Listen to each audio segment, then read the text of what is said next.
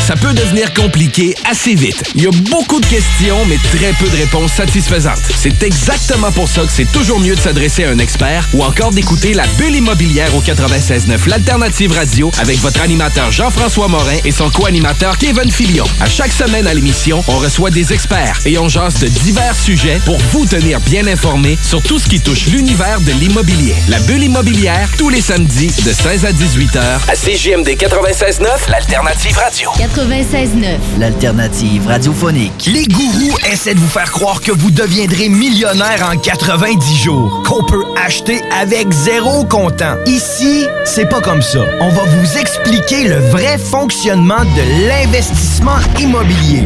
Ne manquez pas, pendant la bulle immobilière, le Real Talk avec Nikolai Ray, PDG de la MREX.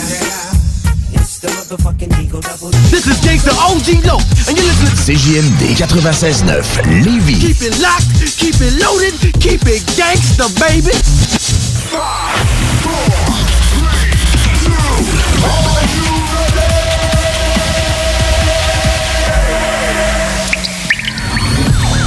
La bulle immobilière.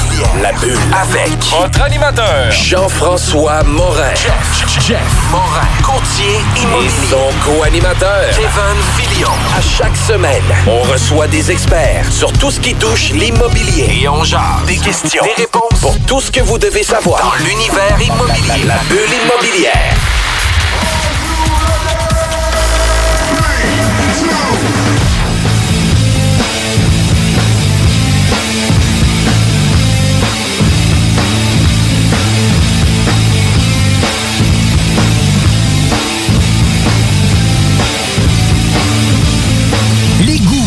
De vous faire croire que vous deviendrez millionnaire en 90 jours, qu'on peut acheter avec zéro comptant. Ici, c'est pas comme ça. On va vous expliquer le vrai fonctionnement de l'investissement immobilier. Voici le Real Talk avec Nikolai Ray, PDG de la MREX. On est au Real Talk avec Nicolas Ray, PDG de la MREX. Aujourd'hui, on va parler euh, de l'achat sans mise de fonds. Salut Nicolas. Salut, comment ça va? Ça va bien. Est-ce que ça se peut, ça, faire un achat sans mise de fonds? Ben là, ça dépend. Là, Là, on est-tu en train de vendre des cours à 100$ piastres, euh, avec du marketing euh, d'arc-en-ciel ou on fait du real talk, on parle des vraies affaires? là? On parle des vraies affaires. On parle des vraies affaires, ok. Vous avez le goût de parler des vraies affaires? Toi, Kevin, Toi, Kevin, est-ce que tu penses que ça peut se faire, un achat sans mise de fonds? J'y crois, j'y crois. Ouais. Moi, écoute, l'achat sans mise de fonds, ça, là, c'est vraiment un sujet populaire. Puis, euh, si tu suis des discussions sur Facebook, euh, il y a du monde qui en parle constamment. Puis je comprends parce que c'est long, mettre de l'argent de côté pour avoir une mise de fonds. C'est dur d'épargner de nos jours. C'est dur de remettre ça à plus tard. Puis... Mais la vérité, c'est que l'achat sans mise de fonds, oui, ça se fait. Ça se fait. Il y a des gens qui vont se surprendre de m'entendre dire ça. Ça se fait, mais on va mettre un astérix là-dessus. Ça se fait quand tu as la capacité de le faire. C'est quoi ça veut dire, ça? C'est que si tu habites dans un 3,5 en ce moment à Lévis, puis que tu as 15 000 de dette de carte de crédit, puis que tu gagnes 35 000 par année parce que tu es le géant du tigre géant. Qui vient d'ouvrir. Tu es gérant du tigre géant. un exercice de diction. C'est un exercice de diction, effectivement. Je pense que je me suis même trompé la première fois que je l'ai dit. Et non, le géant du tigre gérant. Mais euh, la vérité, c'est que tu pourras pas acheter pas de mise de fonds. Oublie ça. Oublie ça. Ça, c'est comme essayer de scorer un but dans la Ligue nationale quand t'as jamais joué au hockey de ta vie, puis t'as même pas de patin, puis t'as même pas de bâton. Ça arrivera pas, même pas dans tes plus grands rêves, même pas à NHL 2020 au PlayStation. Donc, euh, oui, ça se fait, mais il doit y avoir une fondation qui est derrière pour te permettre d'acheter sans mise de fonds. Ça, c'est la première chose. La deuxième chose, c'est qu'il y a beaucoup d'achats sans mise de fonds, qu'ultimement, il y en avait une mise de fonds, était juste ailleurs. Donc, euh, la première manière, c'est de faire un achat avec une collatérale, ce qu'on dit. Donc, euh, par exemple, tu as une maison qui vaut, euh, on va dire, 500 000, puis euh, tu as, juste une hypothèque de 200 000 dessus. Donc, techniquement, tu as une valeur nette de 300 000 sur ta maison. Tu peux pas toute la utiliser parce que la banque veut quand même que tu gardes une certaine portion d'équité dans l'immeuble, dans la maison. Fait que disons que tu as accès à 200 000. Puis là, tu t'en vas acheter un bloc appartement, puis la mise de fonds est de 200 000. Puis Desjardins, eux, te permettent de pas utiliser de mise de fonds, de pas rien sortir de ta maison, juste de collatéraliser le prêt. Donc, ce qu'ils vont te permettre de faire, c'est que tu vas acheter ton bloc appartement de 600 000. Mettons que tu aurais eu besoin, de, on va dire, par exemple, d'une mise de fonds de 200 000. Mais ils vont te faire un prêt de 600 000 mais ils vont venir s'attacher sur ta maison. Fait que ton 200 000 sur ta maison, en réalité, tu peux plus l'utiliser, tu n'y as plus accès. Cet argent-là a été collatéralisé, donc a été gelé pour servir de mise de fonds. Tu n'as pas eu à la sortir de ta maison, tu n'as pas eu à prendre une marge de crédit hypothécaire, il n'y a pas eu vraiment de transfert d'argent. Mais, tu sais, on va dire c'est un achat sans mise de fonds. Oui, mais la vérité, c'est que tu l'avais à mise de fonds. Elle était dans ta maison. Elle était disponible. C'est ça. Elle était disponible. Tu avais une valeur nette de 300 000. Tu sais, puis t'as- Fait que t'es pas en train de dire que dans ton compte chèque, t'as 25$, piastres, dans ton compte épargne, t'as 25$, piastres, puis avec ça, tu vas être capable d'acheter un immeuble à revenu. Ben, peut-être que t'as 25 000 dans ton compte épargne, ton compte chèque, mais t'as 300 000 de valeur nette sur ta Ouais, maison, ouais. c'est correct. Non, non, Tu sais, c'est- ça. Mais si t'as 300 000 de valeur nette sur ta maison, t'as juste 25 000 sur ton compte chèque, là. Tiens, ça, c'est Tu préviens, tu préviens des grosses dépenses. Pour moi, comme qu'ils disent en construction, mon Kevin, euh, tu dois avoir du lousse. c'est ça. Pas que je suis en train de dire que tu fais du lousse, Non, toi, là? jamais, jamais. Mais je sais que la construction, du lousse, euh, c'est- assez connu, mettons. Je sais pas que- de quoi tu parles. fait que ça, c'est ça c'est une des manières. En- ensuite, euh, euh, l'autre manière d'acheter sans mise de fonds, euh, qui était très populaire, qui était enseignée par, euh, par une certaine école au Québec dont on ne nommera pas pour être gentil, parce qu'on ne va pas bâcher les autres, euh, c'est une technique qui s'appelle la subvention du vendeur. Et la subvention du vendeur, Écoutez-moi bien, c'est une technique, euh, finalement, je vais vous l'expliquer, puis je vais vous dire après euh, pourquoi que je prends ce ton de voix-là. puis, pour- puis pourquoi, JF, être. pourquoi est reculé dans son siège en train de faire des, ses yeux gros yeux puis de soupirer. C'est que la, la subvention du vendeur, ultimement, ce qu'elle faisait, c'est que Mettons que tu décidais d'acheter une maison pour euh, un, bloc appartement pour un million de dollars. Et là, normalement, tu aurais eu besoin d'à peu près 200 à 250 000 de mise de fonds parce que la banque t'aurait sûrement donné environ, on va dire, 750 dollars d'hypothèque. Mais là, ce que tu fais, c'est que tu t'en vas voir le vendeur, puis là, tu essaies à négocier avec, puis à patenter de quoi, puis faire des passe-passe, puis faire accepter euh, d'enregistrer la vente à 1 250 000 fait que là, tu t'en vas voir la banque, tu dis j'achète cet immeuble-là à 1 250 000. Tu vas sortir quand même ta mise de fonds, on va dire, de, mettons, 300, 350 000.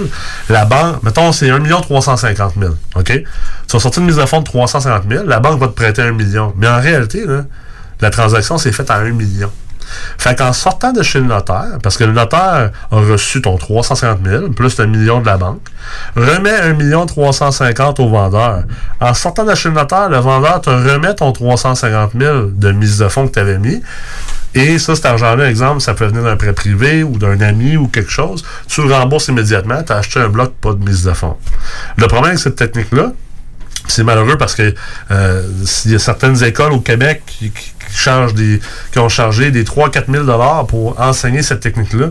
Cette technique-là est une fraude immobilière. Puis là, il n'y a pas de zone grise. Souvent, les gens de ces écoles-là disent Ah, ça, c'est pas vrai, c'est une zone grise, on joue sur la ligne. Non, non, non. Parle à n'importe quel juriste, là, c'est une fraude immobilière. Tu viens de frauder la banque. Ils pensent qu'ils t'ont prêté sur une transaction d'un point 350, puis en réalité, c'est une transaction d'un million. C'est une fraude, OK? S'ils te pognent, là, oublie ça, là. Il rappelle le prêt. Ils rappellent le prêt immédiatement, t'es barré à vie, puis je peux te garantir qu'ils vont dire aux autres banques, puis bonne chance pour le reste de ta vie d'aller chercher un prêt. T'es un fraudeur. Et l'autre affaire, c'est que si, exemple, il y avait un courtier immobilier dans la transaction, puis ton courtier immobilier ou un des courtiers immobiliers, il y a vent de ça, de tout ça, puis qu'il dit rien, puis que ça, ça- ça- la transaction se fasse pareil, ben lui, il va perdre son permis. Il ne pourra plus pratiquer, jamais. Et euh, le notaire également ne pourra plus pratiquer. Donc, si vous trouvez que c'est pas une fraude, puis que c'est pas illégal, mais que le courtier et le notaire perdent leur, leur, leur droit de pratique et ne peuvent plus être des professionnels dans le domaine, je pense que vous un petit problème de, de, de, de, de- raisonnement puis de logique. Donc, c'est une très mauvaise technique à utiliser. Et moi, je trouve que c'est une technique un peu lâche. Parce qu'il y a une autre technique qui s'appelle la balance du vent, la balance de vente, la BPV, balance du prix de vente. Et ça, c'est une technique qui consiste en ce que le vendeur te finance une partie de ta mise de fonds. Fait que selon moi, au, lieu d'essayer d'utiliser des techniques un peu broche à foin puis illégales comme les subventions du vendeur, devient un meilleur négociateur, puis rencontre le vendeur, puis si le vendeur il a de la place, exemple, là, le vendeur sur son, son immeuble d'un million, là, il n'y a plus d'hypothèque dessus parce qu'il l'a acheté en 1970. Mais la vérité, c'est que euh, il a peut-être pas besoin de tout son argent en liquide. immédiatement, Immédiatement, à la vente. Peut-être que cet argent-là, le million là, qui va sortir à la vente, il disait peut-être qu'il allait le placer dans des obligations ou dans euh, une rente viagère chez Desjardins, whatever. euh, Ça peut être à la Banque nationale. Alors là, tu peux lui expliquer, écoute, euh, je suis prêt à payer ton prix, parce que peut-être que tu l'aurais négocié, je suis prêt à payer ton prix d'un million, même si je pense que ça vaut peut-être 950, 975 000. Si tu es prêt à m'aider avec la mise de fonds, puis dans le fond, me financer soit une partie ou la, tal- la totalité. Euh, on va y revenir tantôt, là, parce qu'en fait, c'est plus complexe que ça au niveau bancaire, mais ultimement, ça se peut que le vendeur dise, OK, il n'y a pas de problème, euh, tu as besoin de 250 000 de mise de fonds, je vais t'emprunter 125 000, fait que tu auras juste besoin de 125 000 de mise de fonds, puis je vais te la pendant 5 ans, tu vas me payer de telle telle manière, et euh, ça, c'est ce qu'on appelle une balance de prix de vente. Fait qu'en réalité, chez le notaire, au lieu de donner un, un- au lieu de donner 250 000 de mise de fonds plus 750 000 d'hypothèque, tu vas donner 125 000 de mise de fonds plus 750 000 d'hypothèque. Puis il va rester un 125 000 qui reste en suspens avec un deuxième contrat hypothécaire, avec le prêteur étant ton vendeur, qui va être enregistré ce qu'on appelle en deuxième rang sur la propriété. Donc l'hypothèque de la banque va être en premier rang et en deuxième rang derrière, ça va être le vendeur. Donc, ça, c'est une technique que, que, d'ailleurs, que moi, j'ai structurée euh, de maintes reprises. C'était moyen bon en, moyennement bon en négociation et que tu, sais comment lire les, les, les indicateurs qui, qui font en sorte que euh, ça soit probable que le vendeur accepte cette technique-là. C'est pas super dur à faire. Encore plus si tu as une expérience puis tu peux démontrer que, écoute, je, je l'ai la valeur nette, mais juste je l'ai dans d'autres immeubles ou peu importe, ou, ou je gagne assez un bon salaire. Qui est importante, ça, de Ouais. prouver justement que tu as l'étoffe de pouvoir le faire aussi. Ben oui, c'est clair euh, que tu as bien calculé tes chiffres parce que ça, cet argent-là, il va falloir qu'elle soit remboursée. Fait que si tu as mal fait tes calculs d'analyse financière quand tu acheté l'immeuble parce que tu sais pas comment analyser un bloc, tu sais pas comment faire de la souscription ni de l'ingénierie financière. Petite plug pour moi, c'est des choses qu'on enseigne chez MREX. Ben écoute, euh, euh, ça se peut que le vendeur ou, et ou même la banque disent écoute, on n'est pas convaincu que tu vas être capable de repayer ce prêt-là dans 5 ans au refinancement, donc on ne l'accepte pas. Parce que, étant donné que tu vas avoir un prêt de premier rang avec la banque ou avec euh, une institution financière autre, que ce soit Desjardins, euh, des banques privées comme First National, Banque Équi- Équitable, eux se réservent souvent ou presque toujours le droit dans le contrat hypothé- hypothécaire de premier rang euh, d'avoir un droit de, de, de, de refus sur tout ce qui est derrière eux. Donc, ça se peut, exemple, que tu ailles chercher ton prêt avec la banque, mais dans le contrat, ça soit marqué que si tu veux enregistrer un deuxième rang, ça doit être accepté par la banque, par écrit. Mais là, la banque, elle va pas toujours accepter ça, dépendamment de ta valeur nette, parce que c'est une question de gestion de risque. Si euh, si tu n'as même pas 250 000 de valeur nette, puis que la mise de fonds, c'est 250 000, puis ça te prend absolument la balance de prix de vente pour pouvoir acheter le bloc, je peux te garantir que la banque va être pas mal plus frileuse à accepter ça, parce qu'ils se disent, écoute, euh, si jamais il fait défaut, il n'y a même pas la valeur nette pour éponger euh, la balance de prix de vente, la mise de fonds qu'il devait avoir dans la transaction. Ceci étant dit, c'est vraiment du cas par cas entre chaque banque, entre chaque directeur de banque et euh, avec chaque acheteur. Il y a des endroits où tu vas pouvoir faire une balance de prix de vente équivalent à la mise de fonds au grand complet. Puis il y en a d'autres qui vont accepter juste 50 ou 40% de la mise de fonds sous forme de balance de prix de vente. Puis il y en a d'autres que ça va être zéro. Tu pourras juste pas la faire.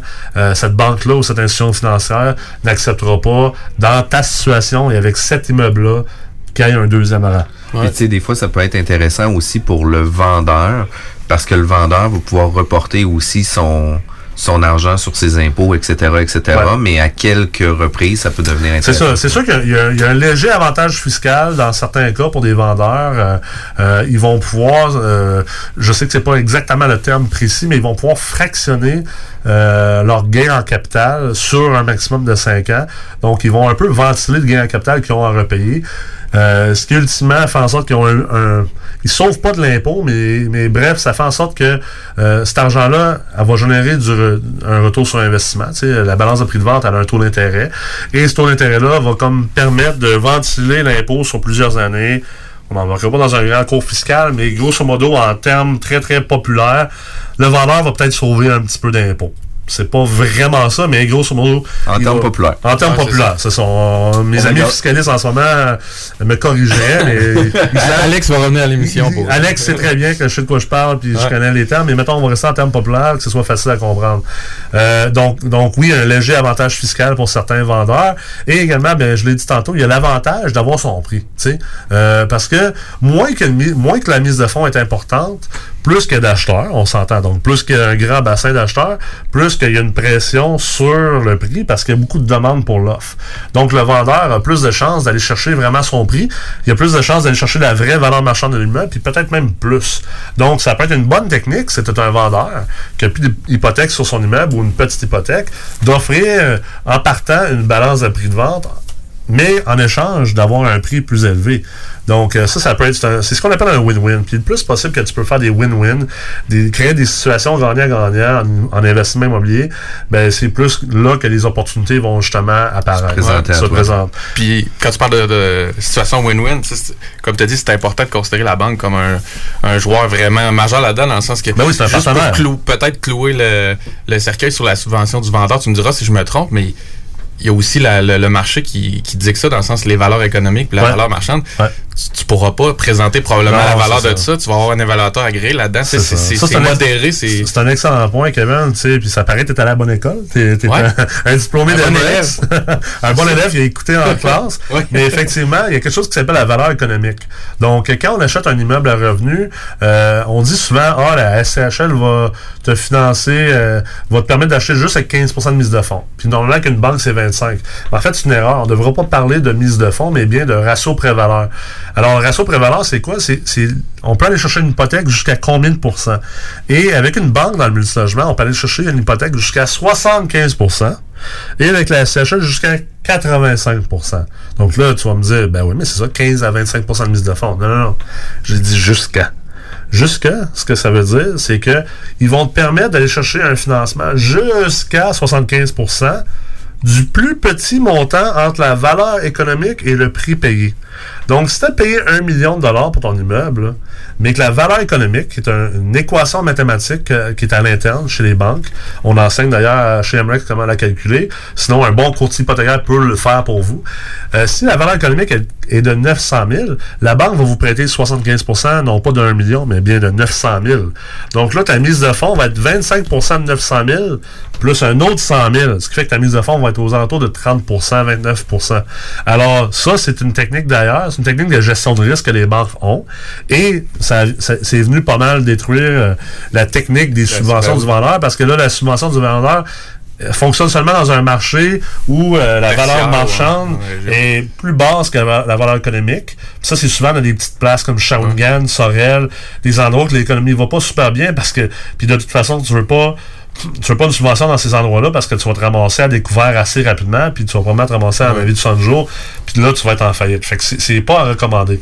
Il y a d'autres manières d'aller faire des, des- des achats sans mise de fonds, beaucoup plus complexes, euh, dont je ne veux pas parler aujourd'hui à la radio ici, parce que c'est des techniques, non pas parce qu'ils sont secrètes ou pas parce qu'ils sont légales, mais parce que le niveau de sophistication comme investisseur immobilier, de la capacité de faire des analyses financières, puis de faire des projections financières, des modélisations, est- elle doit tellement être élevée pour réussir ces techniques-là que ça vaut pas la peine d'en parler à la radio avec monsieur, madame, tout le monde. Parce que si vous essayez ces techniques-là, vous allez juste vous planter, puis vous allez vous mettre dans le chenoute. Puis comme j'ai dit dans une, autre émission, votre premier objectif en investissement immobilier, c'est pas de générer du rendement puis du profit, c'est de minimiser le risque puis de réduire le risque pour pas que vous vous plantez puis de perdre votre argent.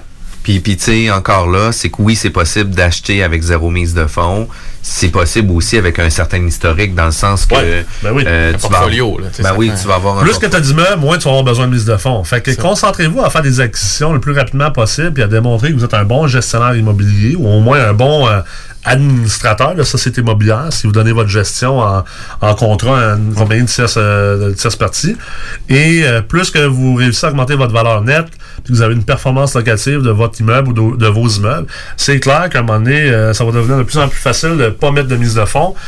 Mais ultimement, la mise à fond, elle vient de quelque part. Là. Elle vient soit d'un autre immeuble, soit d'une autre propriété, soit d'une garantie sur des actions que peut-être vous avez à la banque.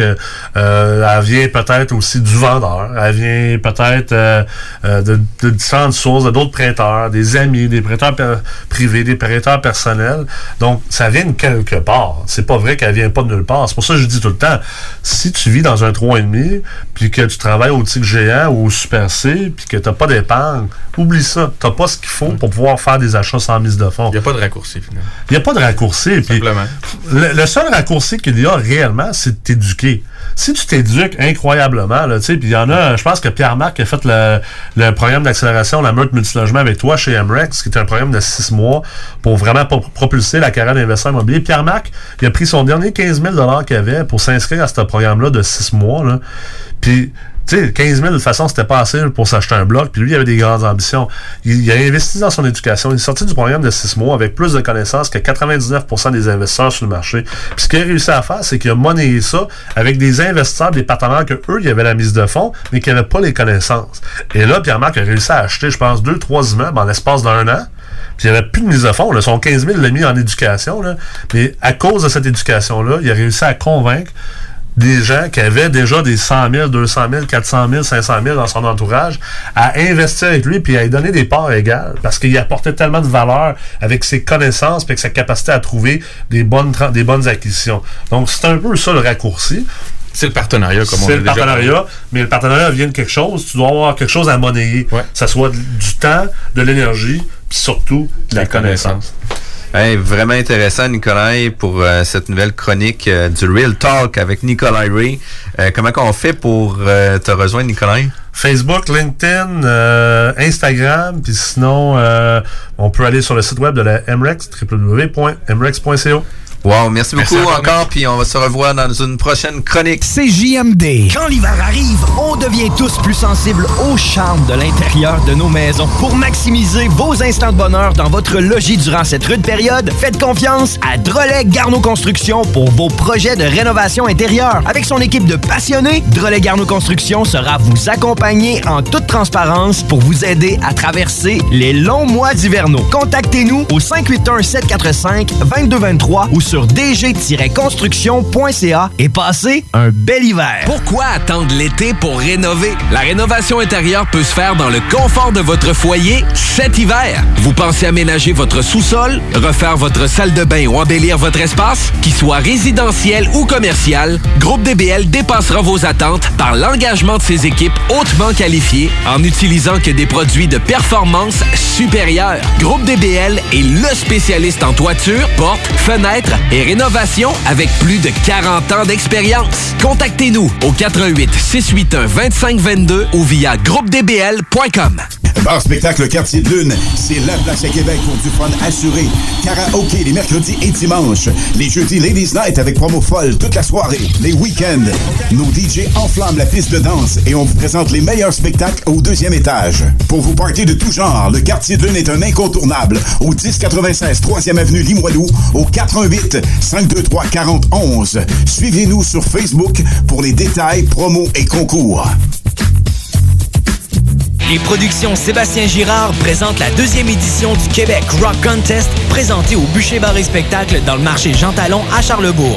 Le plus gros concours rock metal au Québec regroupera 96 formations et se déroulera tous les vendredis et samedis du 3 janvier au 30 mai 2020. Les vendredis, voyez les volets composition métal et hommage. Les samedis, assistez aux volets composition rock et cover band. Voyez des groupes hommages aussi fidèles qu'aux groupes originaux tels qu'à Metallica, Iron Maiden, Avenged Sevenfold, 21 Pilots, Blink-182, Foo Fighters et plusieurs autres. Billets disponibles sur lepointdevente.com. Programmation disponible sur la page Facebook du Québec Rock Contest et sur québecrockcontest.com. La 51e édition du tournoi international Atome de Lévis, sous la présidence d'honneur de M. Martin Boucher, des sports experts et atmosphères de la région, se déroulera cette année du 27 janvier au 9 février prochain aux arénas André Lacroix et de Lévis. Le tournoi regroupera 94 équipes réparties en 5 classes CA2A, dont deux équipes internationales, Kubotov et le Dynamo du Vermont. Début le 27 janvier à 17h10 aux deux arénas Ouverture officielle mardi le 28 janvier à 19h30 à Lévis. Les finales se dérouleront à Lévis le 2 février pour le 3B et le C et le 9 février pour le A et le 2A. Lors des finales du 9 février, l'Everest de Montmagny Junior 3A disputera un match de saison régulière contre les Flames de Gatineau. Venez encourager vos favoris. Que diriez-vous de profiter de rabais allant jusqu'à 40% sur une sélection de céramique et 50% sur une sélection de stores? Pour en profiter, rendez-vous chez votre marchand Flore Déco. Couvre-plancher décoration, floredeco.ca CJMD 96.9. Branché sur Lévis. Maman disait toujours, la vie c'est comme une boîte de chocolat. On ne sait jamais sur quoi on va tomber. Ah ouais. Moi, ma mère disait toujours, la vie, c'est comme un gros quartier immobilier. Tu sais jamais sur quelle maison tu vas tomber avec un vice caché. Et pour ça, il y a toujours un courtier pour répondre à tes questions. La bulle immobilière au 96.9. Alternative Radio. Les gourous essaient de vous faire croire que vous deviendrez millionnaire en 90 jours, qu'on peut acheter avec zéro comptant. Ici, c'est pas comme ça. On va vous expliquer le vrai fonctionnement de l'investissement immobilier.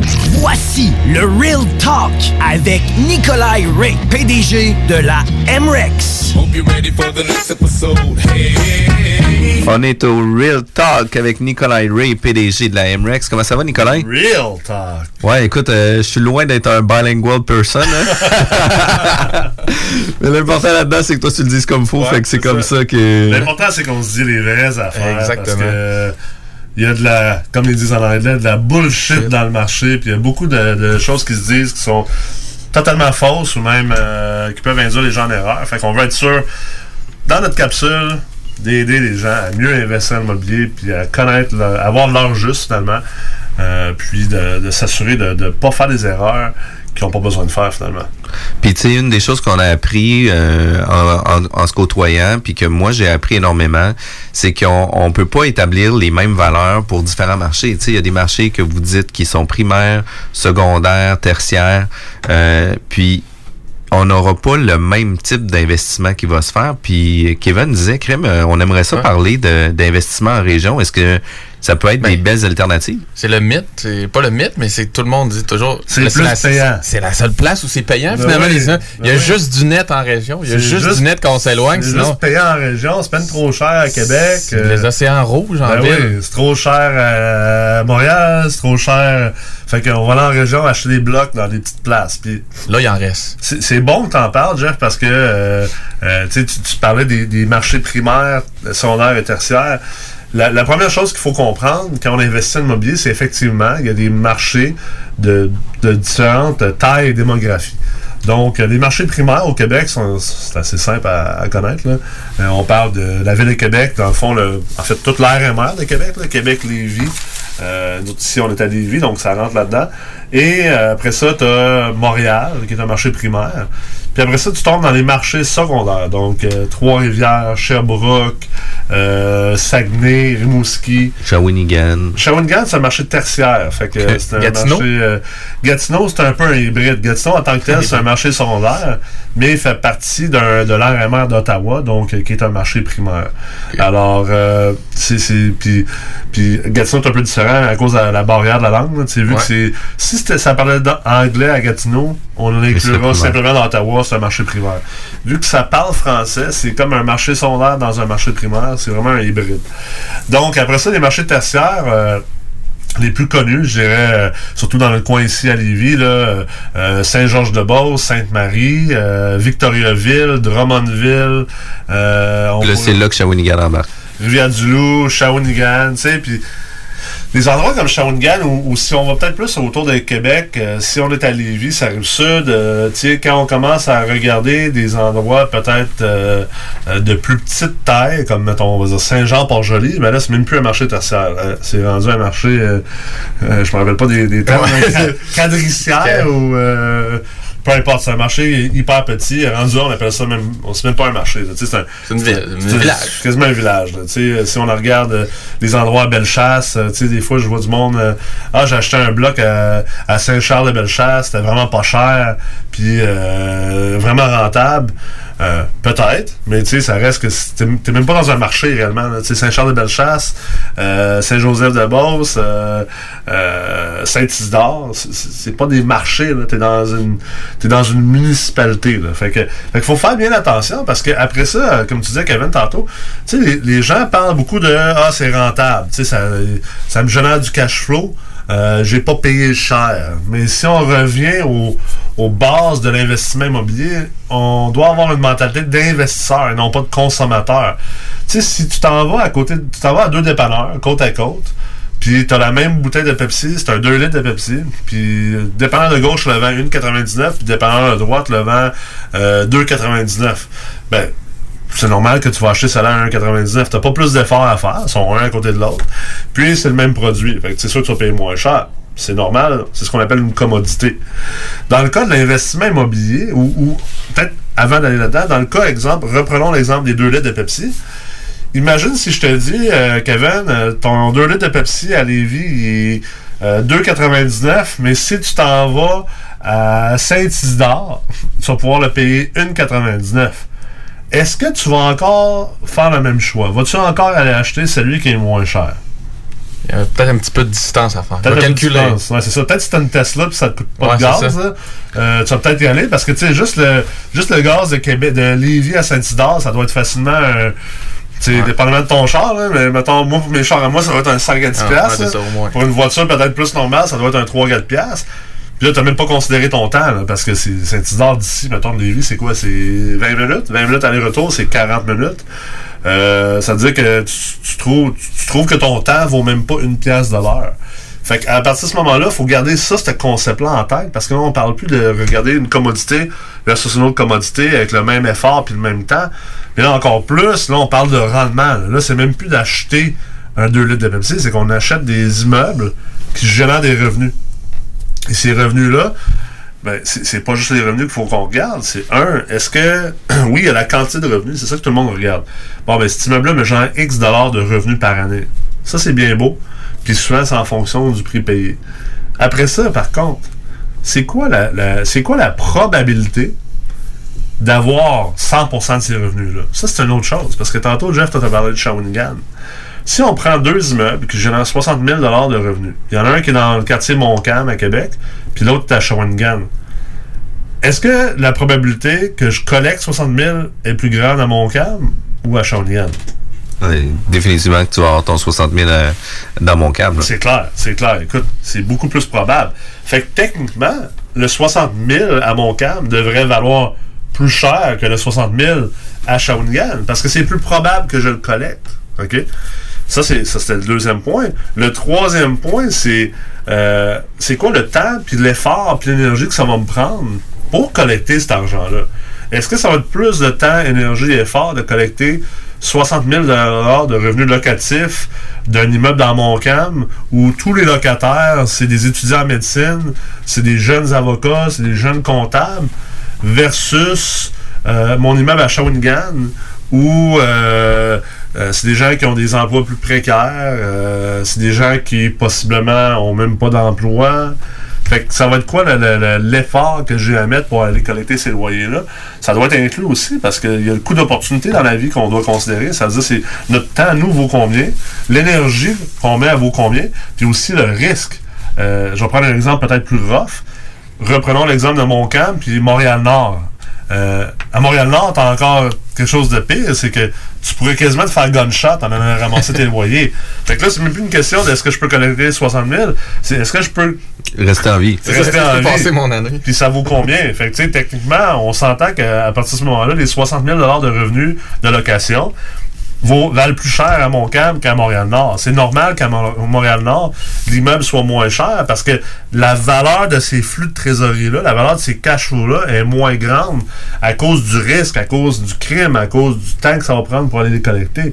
Et donc, tout ça, pour c'est un, grand aparté pour, pour parler des, des investisseurs en région. Oui, au premier regard, les immeubles peuvent avoir l'air moins chers en région, mais c'est un peu comme tantôt l'exemple du 2 litres de Pepsi. Ouais, il est moins cher en région, mais tu sais, est-tu vraiment moins cher pour toi? La réponse, parfois, ça peut être oui, mais souvent, c'est non.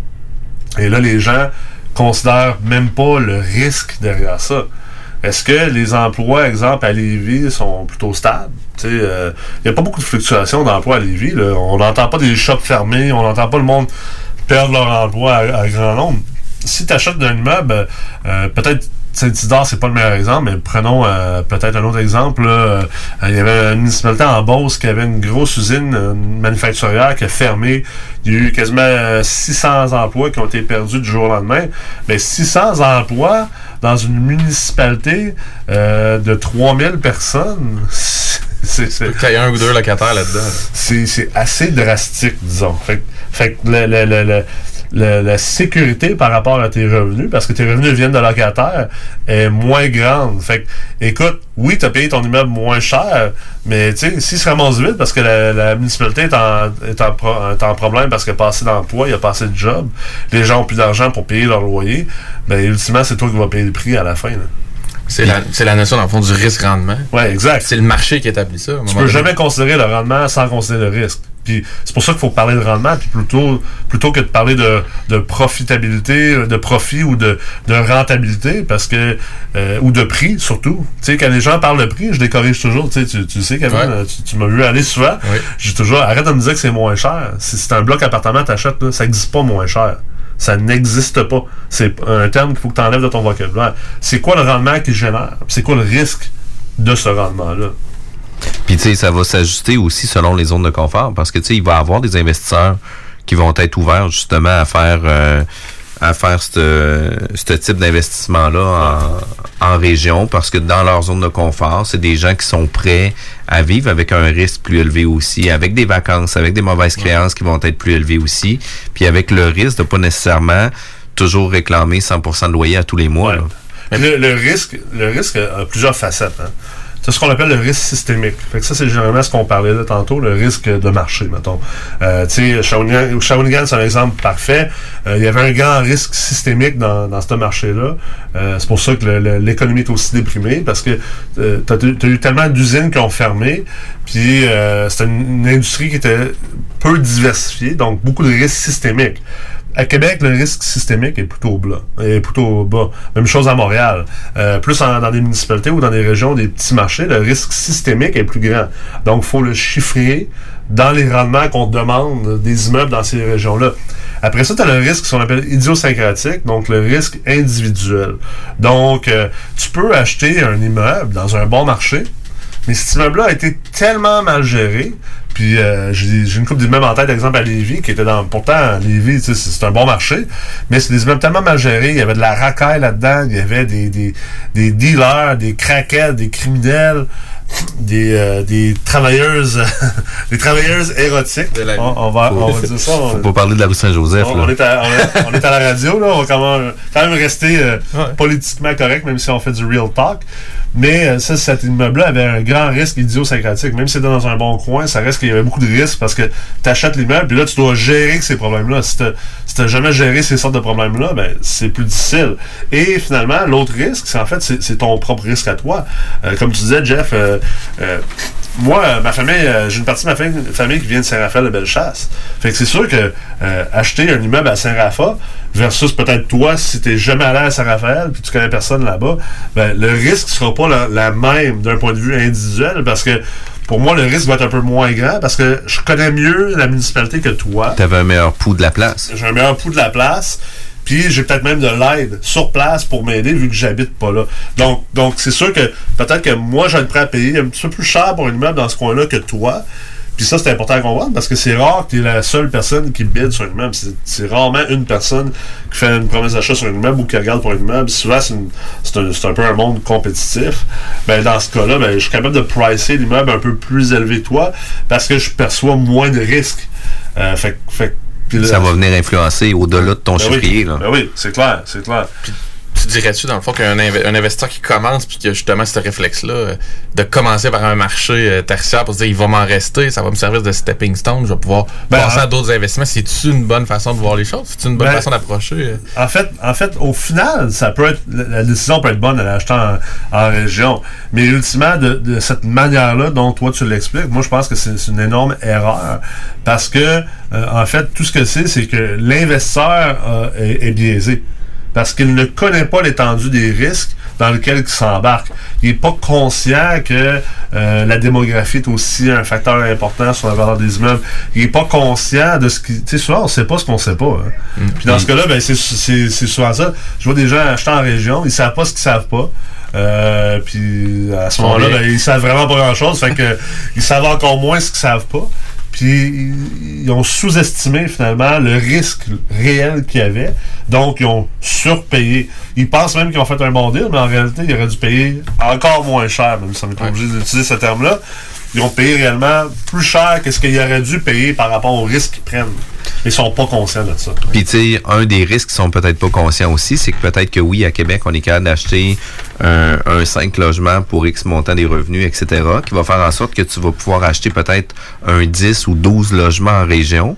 Mais qu'est-ce que tu viens faire? C'est que tu vas augmenter ton niveau de risque aussi, ta gestion de locataires. Tu sais, au lieu d'avoir 5 locataires qui payent tout le temps parce que justement, tu es dans, un bon secteur, ben là, tu te retrouves avec 10, 12 locataires Exact. problématiques, 10, 12 locataires qui payent pas. Ouais, mais là, t'as 10 portes. C'est Exact. là. Ça paraît bien. Sur Facebook. J'ai j'ai acheté 10 portes au lieu d'acheter 5 portes. Tu sais, Comme si c'est- comme si c'était- comme si on, était en train de se mesurer euh, l'engin entre Ouais, les c'est jambes. C'est c'est pas ça qui est Christ le plus important. C'est- C'est c'est tellement un bon point que tu fais là. là. C'est extraordinaire comme point, en fait. Fait que, tu sais, puis moi, je pense là-dedans que, tu sais, il y a une place pour tout le monde dans le marché immobilier. Il y a une place autant en région que dans les, les prime centers, là, tu sais, Ouais. comme Québec, Ouais. etc. Sauf qu'il faut juste comprendre les, les niveaux de risque. faut juste se respecter en tant qu'investisseur aussi, puis d'être en mesure de vivre aussi avec ce risque-là. Puis il faut pas oublier la prise de valeur parce que tu sais les gens parlent souvent en termes de, cash flow, rentabilité. Tu sais je sais que Robert Kiyosaki euh, il a rentré ça dans la tête à tout le monde que ça prend du cash flow, ça prend du cash flow. Mais malheureusement en investissement immobilier c'est une erreur. Au début là, quand t'as pas beaucoup de mise de fonds, euh, t'as juste une mise de fonds pour un immeuble, c'est pas techniquement du cash flow que tu veux parce que anyway t'en auras pas assez. Tu t'en auras pas assez. euh, si t'as 100 000 pour acheter ton premier 6 logements à Québec, peu importe ce que tu fais, t'auras pas assez de cash flow pour ta job. là. Fait que ce que tu dois faire, c'est d'augmenter ta valeur nette, d'augmenter la valeur que tu as. Puis, plus que tu te concentres sur la valeur nette, plus que tu hypothèques ton cash flow à court terme. Tu sais, c'est comme l'épargne.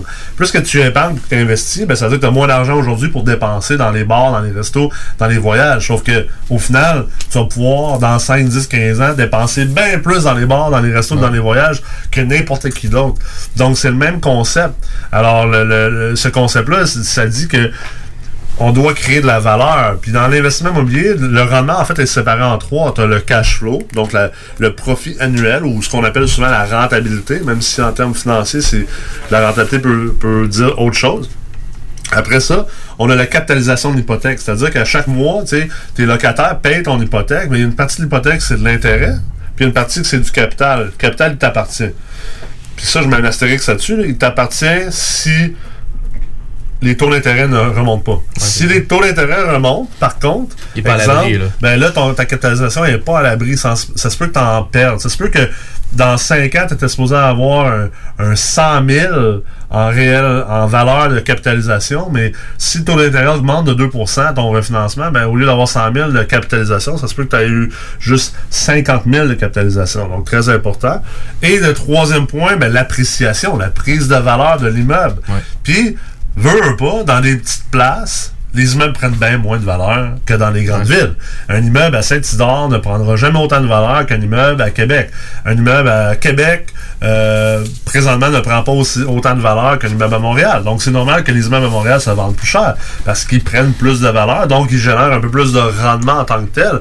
Et l'argent que tu mets dans tes immeubles, ben, si tu fais des rénaux puis tu mets de l'argent dans tes immeubles, tu veux être dans un marché où tu vas aller chercher les plus hauts loyers puis que tes immeubles vont prendre le plus de valeur possible. Pourquoi? Parce que les matériaux de construction, là, la même toute la affaire. même affaire à Saint-Isidore qu'à Montréal. là. Un 2 par 4, là, c'est le même prix. Euh, Peut-être que ton, ta- ta- ton menuisier va être un petit peu plus cher à Montréal, mais pas bien, bien. Sauf que à Montréal, tu peux tripler, tripler les- la valeur de tes loyers versus à Saint-Isidore, tu as de la misère à augmenter de 100$, peu importe les rénovations que tu fais. Mais ça aussi, c'est important à considérer. Puis euh, il y a peut-être un dernier point. Moi, tu m'avais ouvert les yeux dans un des premiers cours. D'abord, je savais pas c'était quoi un marché primaire, secondaire, tertiaire avant d'arriver dans le cours. Mais la notion d'illiquidité. Ouais. C'est super important clair. aussi. Je Tu vas peut-être en parler un Je peu. content que tu j'allais l'oublier. C'est que, euh, tu euh, t'achètes des immeubles à, à Saint-Isidore, ben le jour que tu as besoin de revendre, hein, il y a pas grand monde qui veut acheter Saint-Isidore, tu sais, on va se dire. Ça fait peut-être pas à fil. là. C'est ça. Fait que deux choses vont arriver. Soit que ça va te prendre très longtemps à vendre. Alors, si tu as besoin de vendre rapidement, ça va aller vraiment mal. Fait que soit que ça va te prendre longtemps à vendre, tu vas avoir de la misère à trouver quelqu'un, ou tu vas être obligé de financer une bonne partie de leur mise de fonds. Tu sais, comme j'ai rencontré un investisseur qui, qui se vantait qu'il avait acheté un paquet d'immeubles dans une région, puis il disait, tu sais, euh, ah, j'ai payé pas cher, puis je mets pas de mise de fonds. Ouais, sauf que le jour où tu vas vouloir les revendre, il va falloir que tu les revendes pas cher, puis que tu, tu finances la mise de fonds. Fait tu sais, ça revient à la même affaire. Ça veut pas dire qu'il n'y a pas d'autre manière de faire de l'argent, mais tu sais, faut faire attention et on fait des conclusions, qu'on arrive à des conclusions un peu trop simplistes comme ça. Puis les liquidités, ça fait en sorte que, ben tu sais, exemple, si tu as ton immeuble à 7 heures puis que tu as besoin de revendre rapidement, ben qu'est-ce que tu vas faire? Tu vas être obligé d'escompter le prix considérablement, ce qui va venir affecter négativement ton rendement. Puis peut-être le deal que tu pensais que tu as fait quand tu l'as acheté, ben, tu viens un peu de l'annuler parce que finalement, tu étais obligé d'escompter à cause de l'i- l'illiquidité du marché. Pas assez d'acheteurs versus l'inventaire. Fait que tout, tout est une question d'offre et demande. Dans un moment où ce que tu achètes dans un marché primaire ou dans un marché tertiaire, ben ça va faire en sorte que tu vas vivre aussi les mêmes conséquences quand arrivera le moment de vendre aussi. là. C'est ça, ça va des deux et- bords. hein. À l'entrée et à la sortie, C'est ça. c'est les mêmes En- conditions. En anglais, on dit there is no free lunch. Il n'y a pas Ouais. de dîner gratuit. Là. Fait que tu, finis, tu finis par payer à quelque part. Hey, Nicolas, si on veut avoir plus d'informations sur euh, les différentes informations que tu donnes, etc., comment on peut faire pour communiquer avec toi? On, vous pouvez euh, venir me voir sur Facebook, euh, Instagram, LinkedIn, également le site web de MREX, www.mrex.co. Euh, allez sur le site euh, du collège pour avoir toute l'information sur les formations. Sinon, également, on organise plusieurs événements. Donc, euh, euh, on publie beaucoup de contenu sur le web, beaucoup de contenu gratuit, hyper informatif. Euh, vous n'avez pas besoin de vous planter en investissement immobilier. Vous n'avez pas besoin d'écouter les, les mythes puis les, les niaiseries ou les enneries que les gourous sont là pour vous faire croire que vous pouvez devenir millionnaire en 90 jours. Si vous voulez du vrai, juste du vrai, comme chez Ashton, mais en immobilier.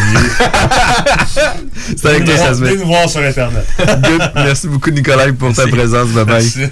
Parce que la meilleure radio de Québec est à Lévis. Une station pas pour les doux. Southside Radio. Southside Radio. Southside Radio. L'al- l'al- l'al- L'alternative radio. 96.9. Quoi? T'as dit quoi? 96.9. Quoi? Aimez-nous sur Facebook, c'est JMD 96.9. Pour l'amour du ciel, laissez-nous donc être fly. Pensez nos nuits en altitude avec des hôtesses de l'air. Québec est un vibe. Personne touche à ma clique. C'est parti d'un rêve. Stars pour nos chums pis le king. La station qui brasse le Québec.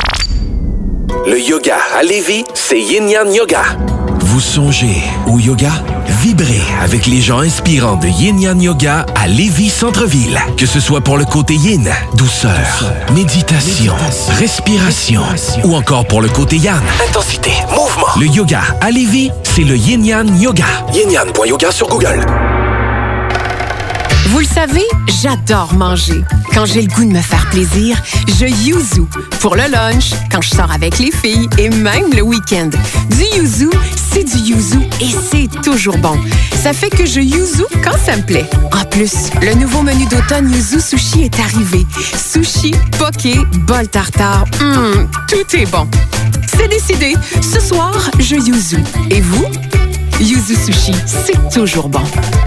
Les vendredis à CJMD, c'est le Party 969 avec Dominique Perrault et toute son équipe. DJ Skittles, Brian Gingras, Joanny Prémont et DJ Rick. Le Party 969. Ton émission du vendredi de 15h à 20h. Le show pour ouvrir ton week-end. L'émission qui annonce la fin de semaine. À CJMD, c'est le Party 969. Le vendredi de 15h. Un rendez-vous à ne pas manquer.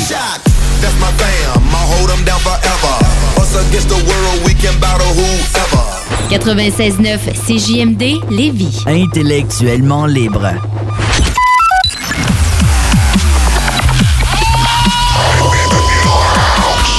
La bulle immobilière au 96.9. Alternative Radio. Les gourous essaient de vous faire croire que vous deviendrez millionnaire en 90 jours, qu'on peut acheter avec zéro comptant. Ici, c'est pas comme ça. On va vous expliquer le vrai fonctionnement de l'investissement immobilier. Voici le Real Talk avec Nikolai Ray, PDG de la MREX. On est à la bulle immobilière avec le Real Talk avec Nikolai Ray, PDG de la MREX. Nicolas, on parle de plein de sujets dans cette chronique-là. C'est vraiment intéressant. On parle souvent d'avoir euh, euh, une équipe avec nous pour nous soutenir. Un des partenaires qu'on peut avoir dans notre euh, dans notre réseau d'affaires, puis surtout dans nos investissements qu'on veut faire, c'est un évaluateur agréé. Exact. Il va avoir un, un certain pouvoir à différents moments de la transaction et pour l'acquisition et pour le refinancement et pour la revente. Euh, de quelle façon qu'on doit travailler avec l'évaluateur agréé? Écoute, c'est un domaine assez méconnu. Les gens qui commencent en investissement immobilier pensent que tous les évaluateurs euh, sont nés égaux, alors que ce n'est pas, le- ce n'est pas le cas. Si tu viens dans un métier. Ouais. Et euh, pas pour bâcher sur la profession de l'évalu- de l'évaluateur agréé, parce qu'au contraire, je la respecte énormément. Mais euh, c'est c'est pas une science, l'évaluation agréée. C'est vraiment plus un art. Il y a une grande subjectivité, même si euh, euh, c'est pas les évaluateurs qui vont dire ça, mais par expérience, moi je vous le dis, il y a beaucoup de subjectivité là-dedans. C'est pas quelque chose de objectif, scientifique, comme que c'est présenté. Alors c'est là que la relation avec un évaluateur agréé est extrêmement importante, puis de savoir avec qui travailler dans quel type de situation. Donc, dépendamment où est-ce que tu investis, c'est important d'avoir des évaluateurs agréés. Tu sais, euh, euh, moi, présentement, j'ai investi à Sherbrooke, j'ai investi à Québec. Euh, J'essaie d'investir à Montréal, il n'y a rien qui est cloché encore, mais j'ai pas le même évaluateur pour chacune des villes.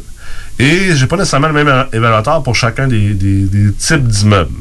Ceci étant dit, euh, j'entretiens des relations avec plusieurs évaluateurs parce que je veux être capable puis, là, il faut faire attention à ce qu'on dit, pas parce qu'on fait quelque chose d'illégal ou rien de même, mais je veux pas que ça soit mal interprété, mais on veut être capable un peu d'influencer le résultat final de l'évaluation agréée d'évaluateur. Ça veut pas dire, sais, on n'est pas dans, les pots de vin ces affaires-là, ça marche pas.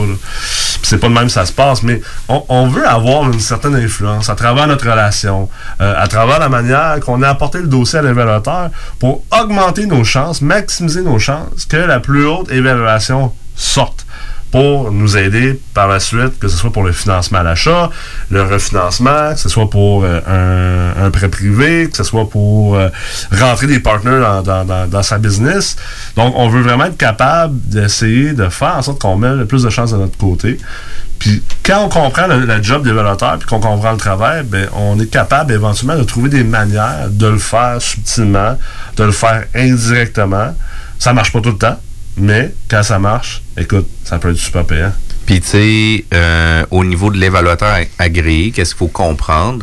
C'est qu'ils vont prendre souvent entre 3 et 5 comparables pour faire euh, différentes méthodes. Une méthode de coût, une méthode de comparable qu'ils vont utiliser pour pouvoir euh, actualiser certaines valeurs ou, tu sais, donner des valeurs contributives versus l'année, versus le type de, de matériaux, etc.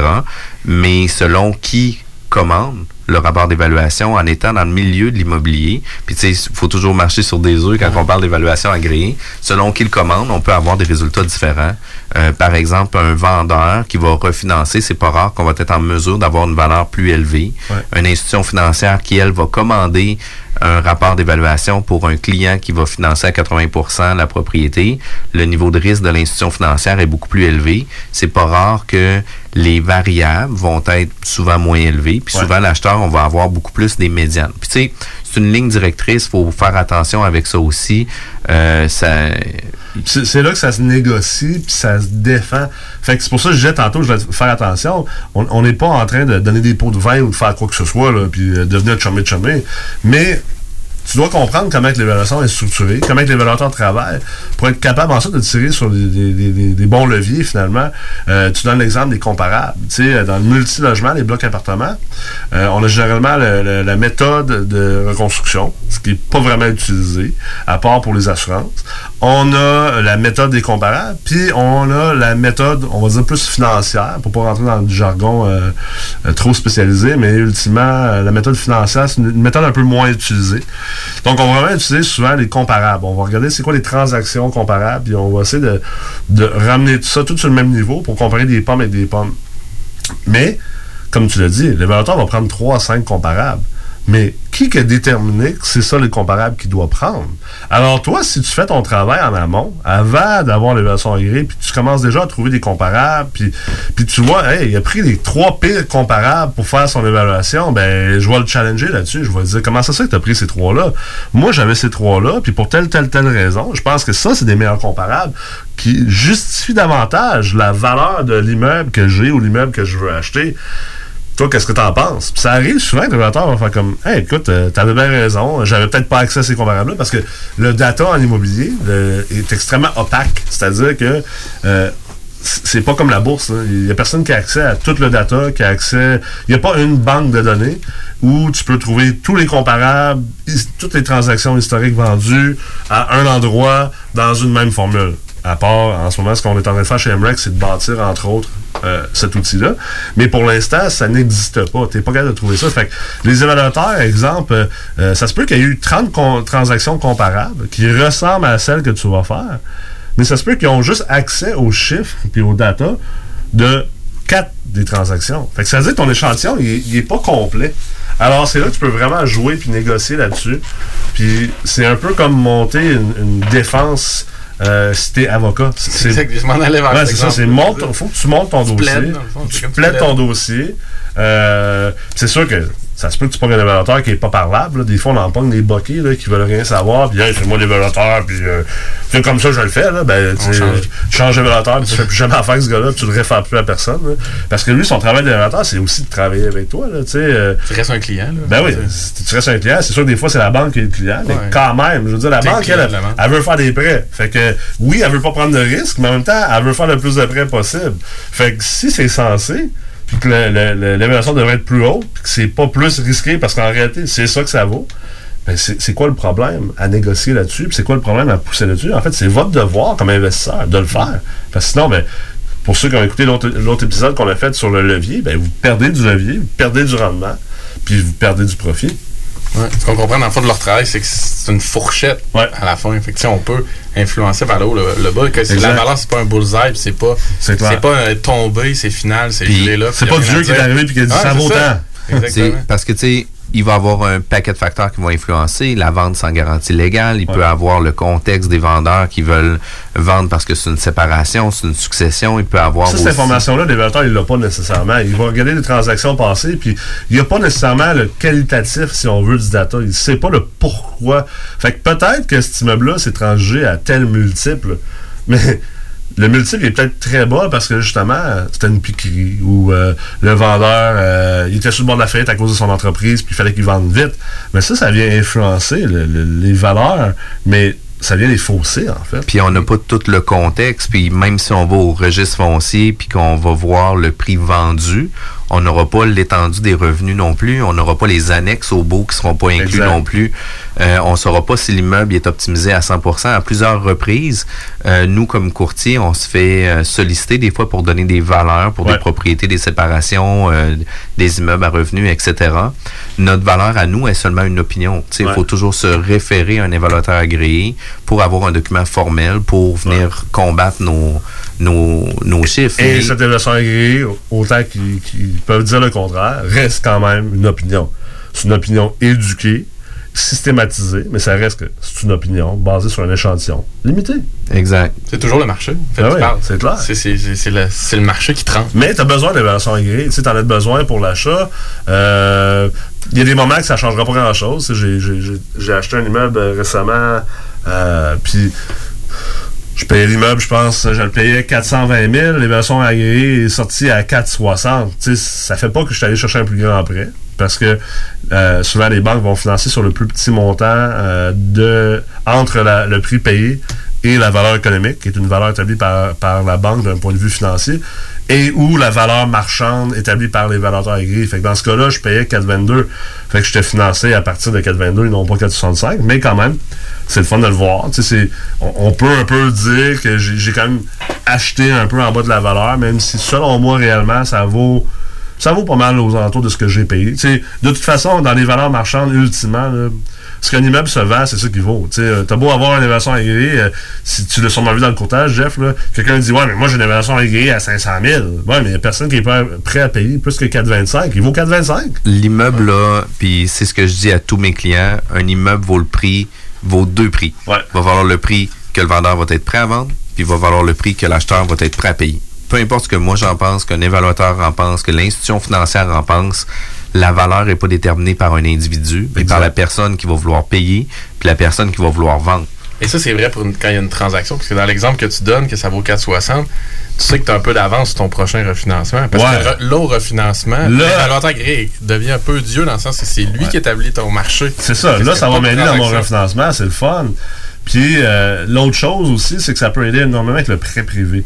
Donc, euh, si, euh, comme moi, tu fais des optimisations d'immeubles, euh, tu sais, le, le prêteur privé, il, il est différent de la banque. C'est pas une institution en tant que telle. Fait que moi, si j'arrive, le prêteur privé, souvent, va prêter jusqu'à, il va, il va te permettre d'aller jusqu'à 75% d'endettement. Mais contrairement à la banque, pas sur le plus petit montant entre le prix payé et la valeur agréée ou la valeur économique. Lui, il va aller. Si tu arrives avec une valeur marchande de 4,75, hein, lui, il va te permettre d'être endetté jusqu'à 75 de 4,75. Mais si avec ma banque, j'étais endetté de, 4 de 75 de 4,25, ben, ça veut dire qu'il me reste encore un peu de jus que le prêteur privé pourrait me prêter de l'argent comme en deuxième rang.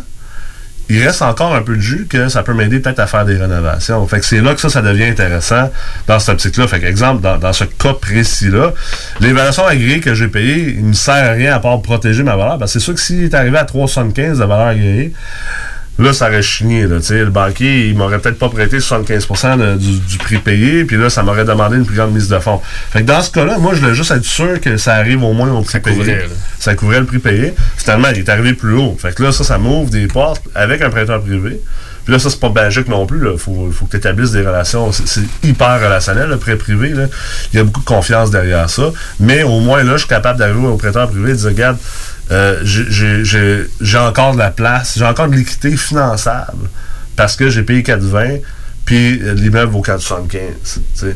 Fait que ça, c'est très intéressant dans ce cas-là. Puis dans le rapport, là, on a parlé surtout des comparables, puis comment tu peux le challenger, comment tu peux monter ton dossier, puis à la limite le connaître mieux que lui. Mais la portion de la méthode des revenus, c'est Ouais. quoi la, la- la proportion que ça a dans un rapport dans le multilogement? Comment tu, tu peux le challenger? Ben, si on parle de la méthode du revenu, la, la méthode financière, c'est-à-dire, ou euh, ce qu'on on aime appeler le TGA CMPC, ouh, ça c'est. Il y un- nez- il y a des nez qui saignent. Ça, c'est un mouthful là, pour la radio à Lévis. euh, Pour le Southside. Là, pour, le, pour le Southside, là, on est loin de Tactica. Là, mais euh, le TGA, donc le taux global d'actualisation, établi par le coût moyen pondéré de capital, donc le CMPC, euh, c'est une méthode euh, qui est établie selon en plus une formule mathématique et non pas sur des comparables. Euh, Puis il y a un facteur dans cette formule-là qui hyper subjectif. En fait, c'est le rendement sur mise de fonds.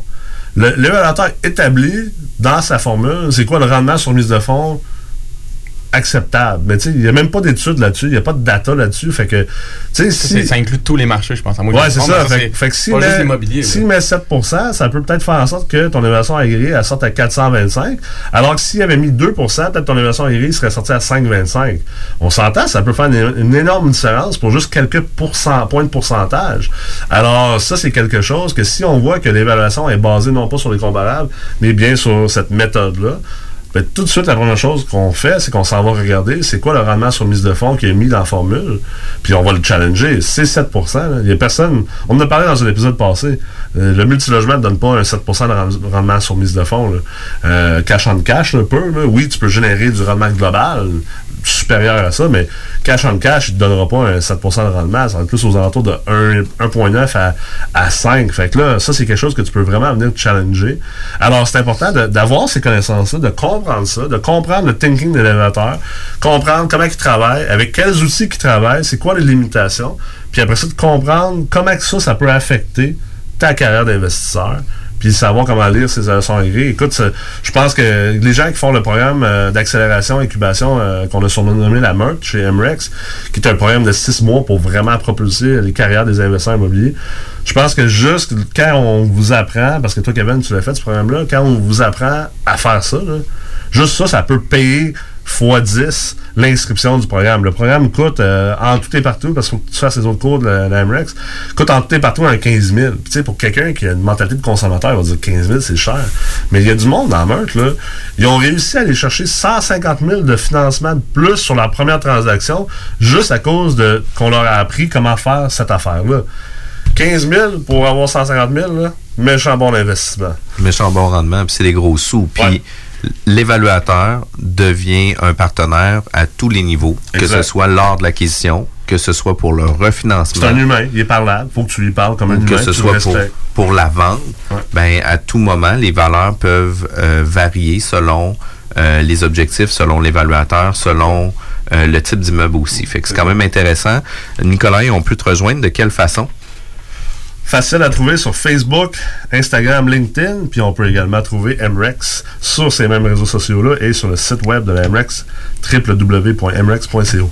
Merci, Nicolas. Merci. 96.9 CJMD Lévis. Quand l'hiver arrive, on devient tous plus sensibles au charme de l'intérieur de nos maisons. Pour maximiser vos instants de bonheur dans votre logis durant cette rude période, faites confiance à Drolet Garneau Construction pour vos projets de rénovation intérieure. Avec son équipe de passionnés, Drolet Garneau Construction sera vous accompagner en toute transparence pour vous aider à traverser les longs mois d'hivernaux. Contactez-nous au 581-745-2223 ou sur dg-construction.ca et passez un bel hiver. Vous pensez investir ou vendre en Floride depuis longtemps? Eh bien, n'attendez plus. Contactez dès maintenant Geneviève Bouchard, agente immobilière depuis 13 ans dans l'Est de la Floride. Constamment à l'affût des bonnes affaires, elle est la meilleure négociatrice que vous pourrez trouver. Vous pensez investir en Floride? Vous pensez Geneviève Bouchard? Comblez votre désir d'acquérir une propriété en Floride avec un service clé en main pour que votre investissement fructifie pendant que vous êtes ici. Investisseur, Elle s'occupe de louer pour vous. de plus, elle dispose d'un service de rénovation pour l'immobilier en Floride. Vendre ou acheter, genevièvebouchard.com. GenevièveBouchard.com. Pourquoi attendre l'été pour rénover? La rénovation intérieure peut se faire dans le confort de votre foyer cet hiver. Vous pensez aménager votre sous-sol, refaire votre salle de bain ou embellir votre espace? Qu'il soit résidentiel ou commercial, Groupe DBL dépassera vos attentes par l'engagement de ses équipes hautement qualifiées en n'utilisant que des produits de performance supérieure. Groupe DBL est le spécialiste en toiture, portes, fenêtres et rénovation avec plus de 40 ans d'expérience. Contactez-nous au 88 681 2522 ou via groupedbl.com. Bar spectacle Quartier de Lune, c'est la place à Québec pour du fun assuré. Karaoke les mercredis et dimanches. Les jeudis Ladies Night avec promo folle toute la soirée. Les week-ends, nos DJ enflamment la piste de danse et on vous présente les meilleurs spectacles au deuxième étage. Pour vos parties de tout genre, le Quartier de Lune est un incontournable. Au 1096 3e avenue Limoilou, au 88 523 4011. Suivez-nous sur Facebook pour les détails, promos et concours. CJMD 96.9. La relève radio, c'est à CJMD 96.9. La radio de Lévis.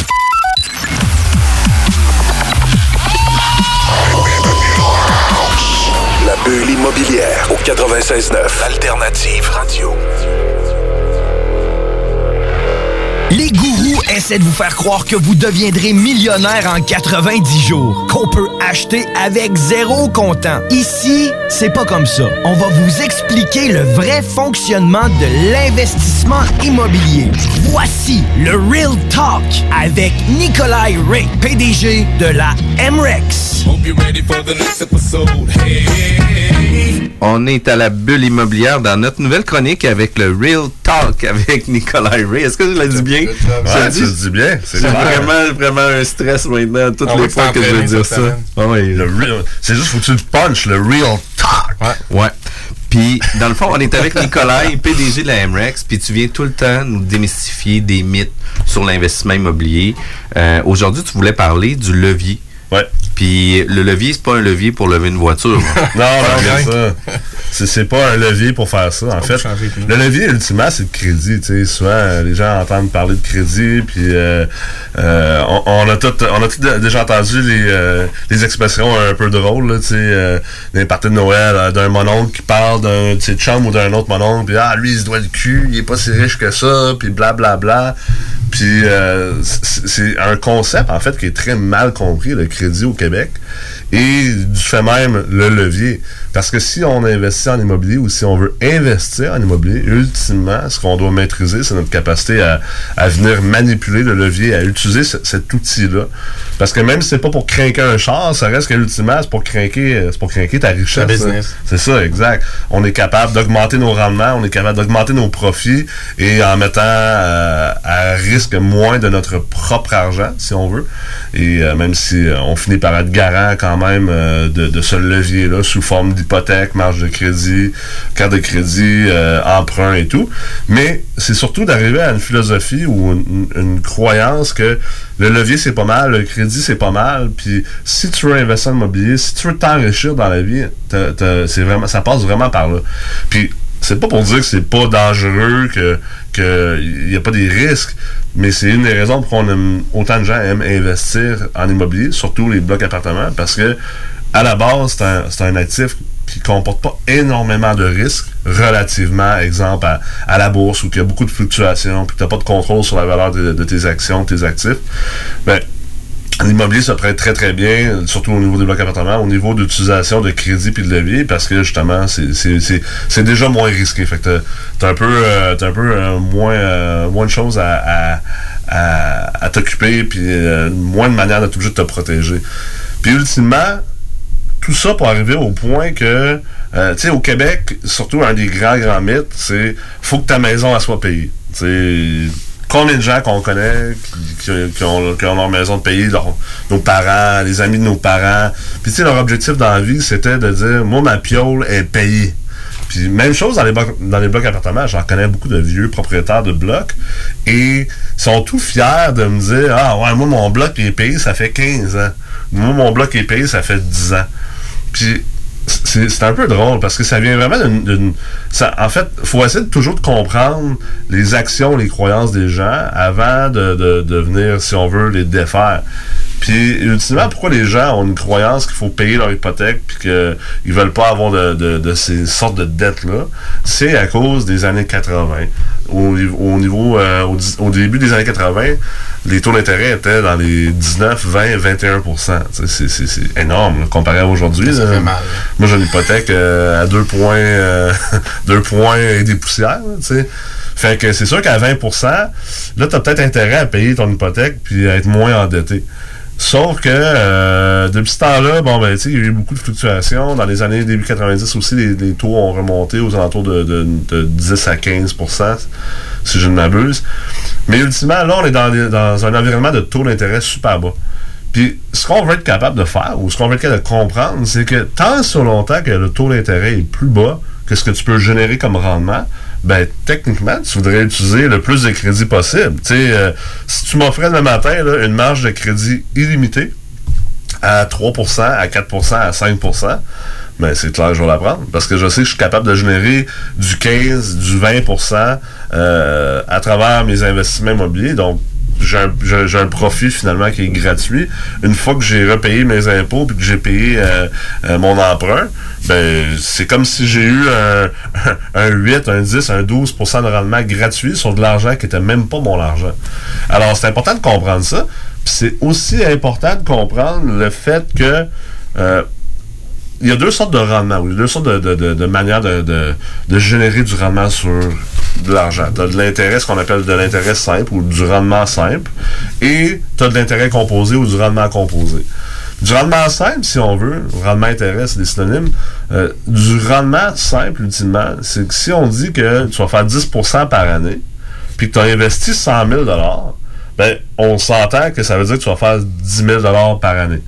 Donc, exemple, euh, au bout de 5 ans, tu vas avoir ton 100 000, puis tu vas avoir 50 000 en plus, parce que tu as fait 10 000 par année, fait que tu vas avoir 100 150 000. Là où ça devient intéressant, c'est quand on fait du rendement composé. Parce que le rendement composé, oui, la première année, tu as 10 de 100 000, donc tu as 10 000.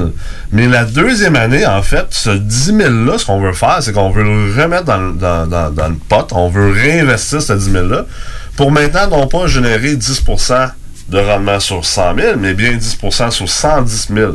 Donc, on s'entend que à cette deuxième année-là, au lieu de générer 10 000 dollars en profit ou en rendement, on va en générer 11. Là, vous allez me dire 11, ouais, on est que là, c'est juste 1000 pièces de plus, c'est pas, c'est pas grand-chose, tu sais. Puis c'est vrai, c'est pas éno- énorme, mais la beauté du rendement composé, là, je sais pas si vous avez déjà vu ça, les tables de rendement Exponentiel. euh, exponentiel, tu sais, je pense que si tu prends une scène, puis euh, tu euh, la double de manière composée sur 30 jours, rendu après la 35e journée, là, ça vaut euh, ça vaut genre des milliards. Fait que euh, fait faut comprendre qu'il y a une vision long terme. Parce que ultimement, si à ta deuxième année, tu as, fait 11 000 de rendement, mais là, tu vas l'additionner à ton 110 et non pas ton 100. Parce qu'on va le réinvestir au complet. Et là, tu vas être rendu à 121 000. Ben là, 121 000, fois 10% de rendement, on est rendu à 12 un, 100. un peu plus que 12 000, exactement. Ça va vite, je sais pas si c'est une vraie quote, là, mais j'ai déjà vu que Einstein aurait dit que c'était comme Ouais. le truc le plus fort du monde. Ouais, c'est comme le rendement composé. C'est ça, il avait dit que c'était comme la huitième merveille du monde, le rendement composé. Mais c'est vrai. Puis tous les gourous d'enrichissement, tout le monde en finance, ils, ils vont le dire. Tu veux être capable de générer du rendement composé.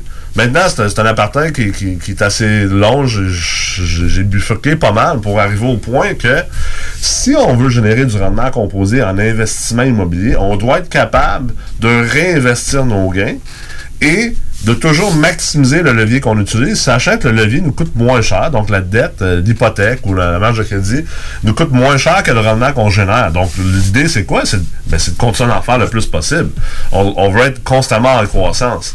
C'est sûr que là, on peut rentrer dans les détails. là. Éventuellement, oui, il faut, faut sortir de la croissance, mais je pense que pour la plupart des gens qui écoutent euh, cette émission, ils sont loin d'être au point où ils doivent penser à arrêter la croissance. là. Fait que tu vas être capable de générer du rendement composé. Puis pour le faire, l'investissement immobilier, ben, la manière de le faire, c'est que naturellement, un bloc appartement te- ne te générera pas de rendement composé.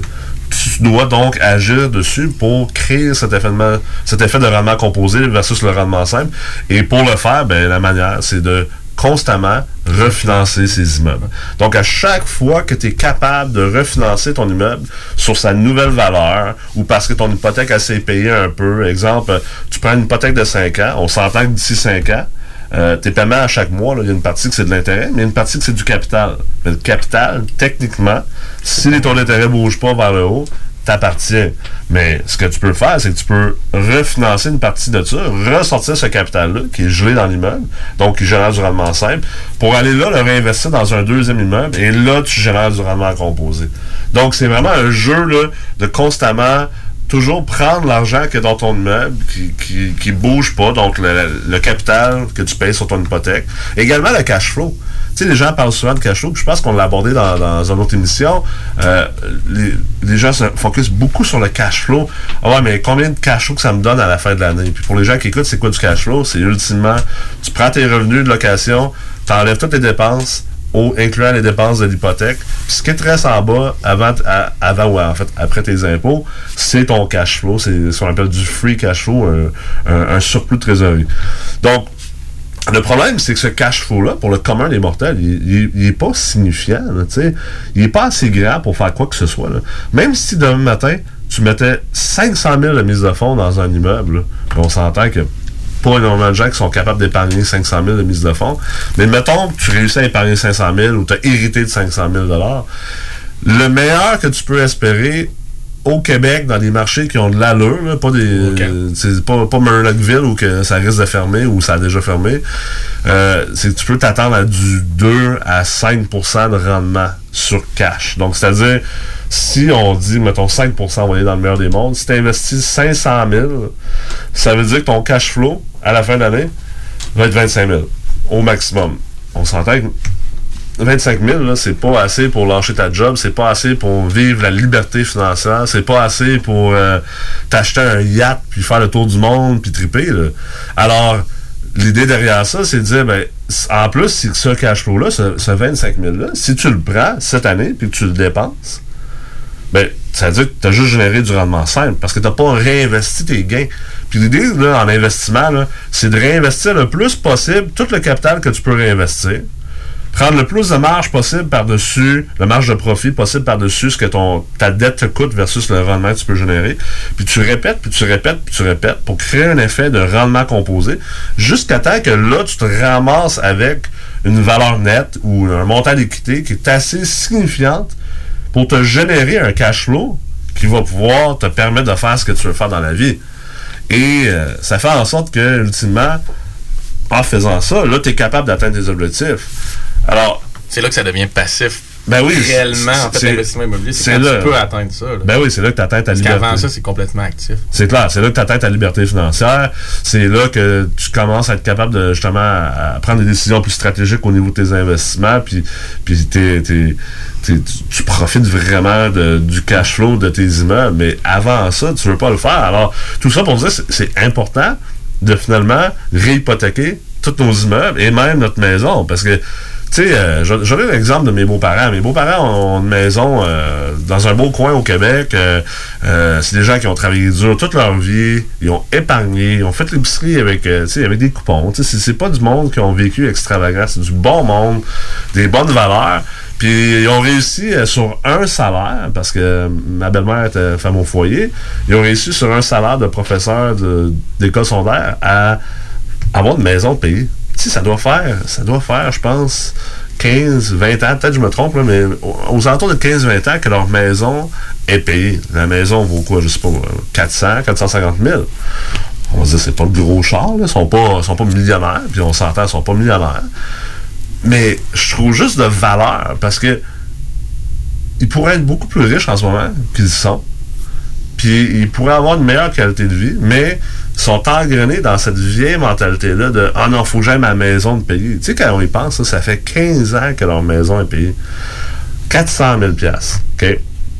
Disons, là, disons qu'on hypothèque à, à 75 là, pour pas être trop agressif, on hypothèque la maison à 75% euh, on va avoir pas loin de 300 000 donc 75% de 400 000 là, 300 000 à investir. Que ce soit en immobilier ou que ce soit d'autres choses, là, whatever.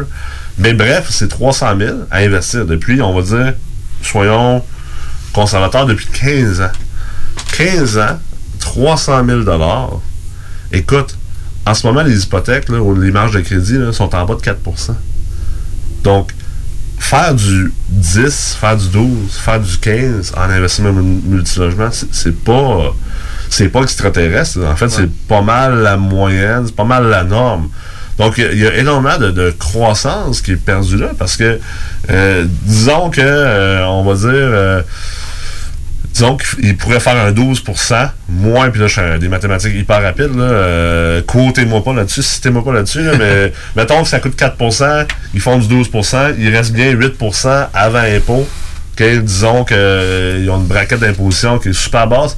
Écoute, il leur reste quand même, on va dire, mettons, un, disons un 5 à 6% de rendement pur sur 300 000 à chaque année. Tu sais, 5 à 6% sur 300 000, euh, on va dire c'est 15 000 par année à, à 5% 15 000 fois 15 ans avec un effet de rendement composé là-dedans. là. C'est de l'argent. On a c'est- 225 000 et. puis là, ça, c'est on, compte, on compte pas le- l'effet composé. La- L'arrêté, c'est qu'avec avec l'effet composé, Ben oui, ben oui, ils vont être probablement aux alentours de quelque chose entre 400 et 600 000. Fait ils seraient deux fois plus riches, finalement. Mais ils voulaient avoir leur maison payée, ils, ont, ils veulent pas de chassa, ils ont peur de ça. Pas de problème. fait que euh, c'est- vraiment plate, c'est- c'est triste comme situation. Mais tu sais, euh, dans une situation comme ça, je pense qu'il faut aussi être un peu prudent dans, dans le sens que si on achète un immeuble, on va le refinancer toujours à son maximum pour acheter un autre immeuble qui lui aussi, on va refinancer toujours au maximum.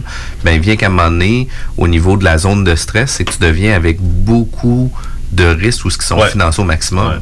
Fait que tu sais, à quel, à quel niveau qu'on doit un peu modérer l'effet de levier pour faire en sorte de, de, de stabiliser nos assets un peu, là? Ben, c'est une question, en fait, qui, qui vient beaucoup plus avec euh, ce qu'on aime dire chez MREX, d'établir ta philosophie d'investissement. Puis pour faire ça, tu dois établir ton profil d'investisseur. Puis tout découle, en fait, de ton profil d'investisseur, que lui change dans le temps. Tu sais, le, le- le profil, exemple, que toi, Jeff ou Kevin, vous avez aujourd'hui, Si on, se pas le reparle même dans à 15 23 dans- si on se reparle dans 10-15 ans, il sera pas le même, c'est clair. là. Puis, il est probablement pas le même aujourd'hui qu'il était là 10 ans. Donc, il faut, euh, premièrement, vraiment réfléchir à c'est quoi son profil d'investisseur. Qu'est-ce que j'ai comme objectif? Qu'est-ce que j'ai comme moyen? Qu'est-ce que j'ai comme compétence également? Euh, et, et, exemple, est-ce que, comme compétence, j'ai-tu la compétence de gérer du stress? Comment je perçois le risque? Euh, c'est quoi le rendement que je veux générer? Puis est-ce que ce rendement-là, il répond ou il est réaliste par rapport au risque que je suis prêt à prendre? Si tu me dis je veux générer du 10 à 12% de rendement dans le multilogement, écoute, tu prends pas énormément de risques. là. Ça va être euh, ça va être assez pépère tes affaires. Si tu me dis euh, moi je veux générer, euh, tu sais, j'entends des fois des gens à partir de 100 000 de mise de fonds puis qui disent qu'ils veulent avoir euh, euh, 5 millions de valeur nette dans 5 ans, ben là je suis comme wow, t'as peu là. Il va falloir que tu génères du 112% par année, mettons. 112% par année. Écoute, ça veut dire que ton risque va être beaucoup plus élevé. là. ton risque va être élevé, le quantité de travail que tu vas faire va être élevé, le nombre de deals qu'il va falloir que tu fasses. Écoute, c'est du stock. Je suis pas sûr que quelqu'un peut générer du 112.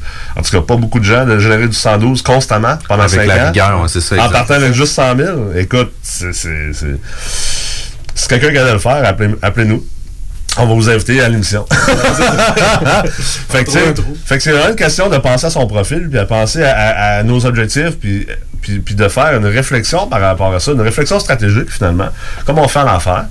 Et on peut ensuite venir dessiner un peu sa philosophie d'investissement. Parce que si tu n'aimes pas le risque ou si tu es une personne peut-être qui est plus anxieuse dans la vie, puis que ton objectif c'est de générer du 10 à 12% ben on se comprend que ta philosophie d'investissement va être une philosophie euh, qui va être plus patiente qui va être moins agressive, qui va être moins olé olé. Et ensuite, tu vas donc emprunter des stratégies d'investissement ou tu vas mettre en place des stratégies d'investissement qui vont être en ligne avec ça. Tu sais, euh, euh, on va prendre un- une stratégie. c'est- C'est quoi une stratégie? Il y en a plusieurs. Euh, faire des optimisations, ce qu'on appelle communément des flips de plex, donc flipper des blocs appartements ou des petits plex. Euh, c'est un peu comme les flips de maison. On achète un plex ou un bloc appartement, on vient, on rentre là-dedans. Euh, soit on peut faire un flip extrême, c'est-à-dire on essaie de, de, de, de sortir tous les locataires de là, puis de refaire l'immeuble à 50, 70, 90 donc elle est presque neuf.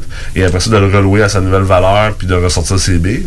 On peut faire des flips un peu moins agressifs, exemple rentrer l'Internet, euh, tout inclus avec les locataires, euh, faire en sorte qu'au lieu que ce soit toi le propriétaire qui paye l'hydro, ben maintenant c'est les locataires qui payent l'hydro.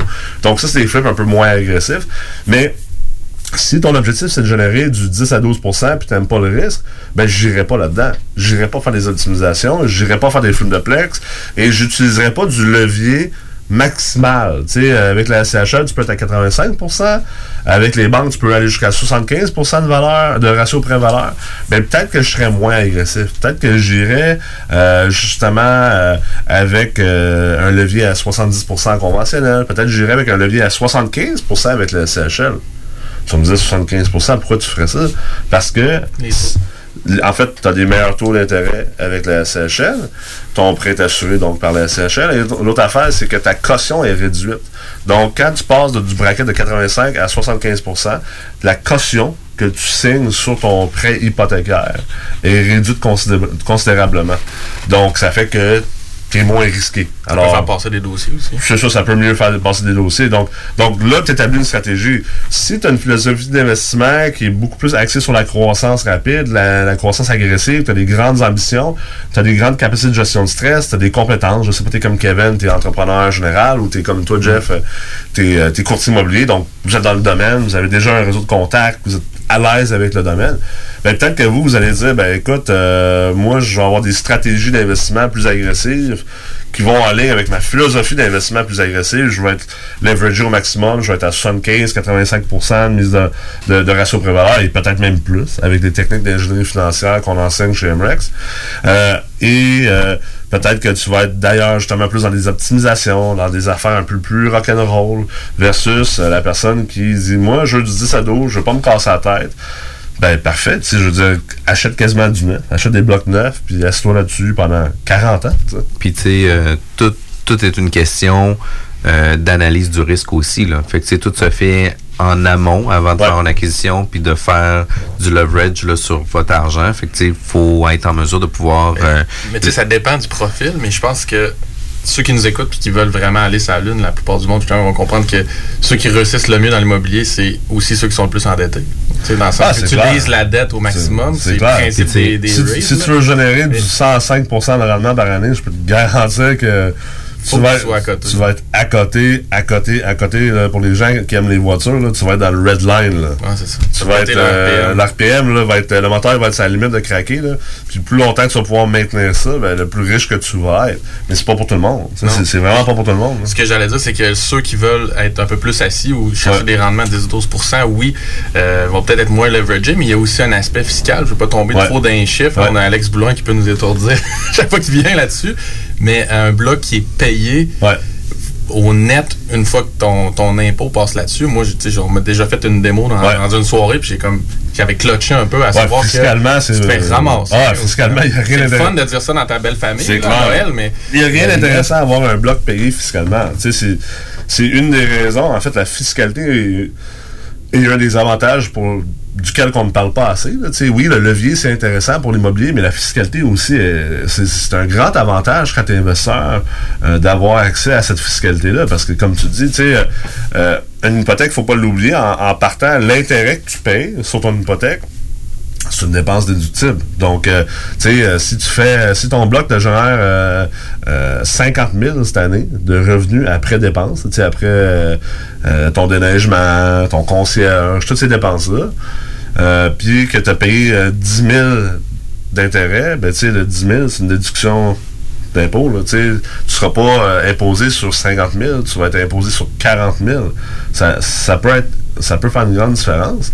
Et euh, l'autre affaire, c'est, ben, en fait, ça, ressemble à, puis, en fait, on veut pas aller trop loin dans la fiscalité parce qu'on peut perdre le monde rapidement, mais prendre de l'amortissement d'un point de vue fiscal. C'est-à-dire euh, prendre la déduction pour amortissement, euh, c'est, l'impôt nous permet finalement à, à chaque année de piger dans quelque chose qui s'appelle une FNAC. Donc, euh, c'est un terme vraiment fiscal. Euh, la fraction non amortie du coût en capital. Ça nous permet de venir réduire l'impôt qu'on va payer.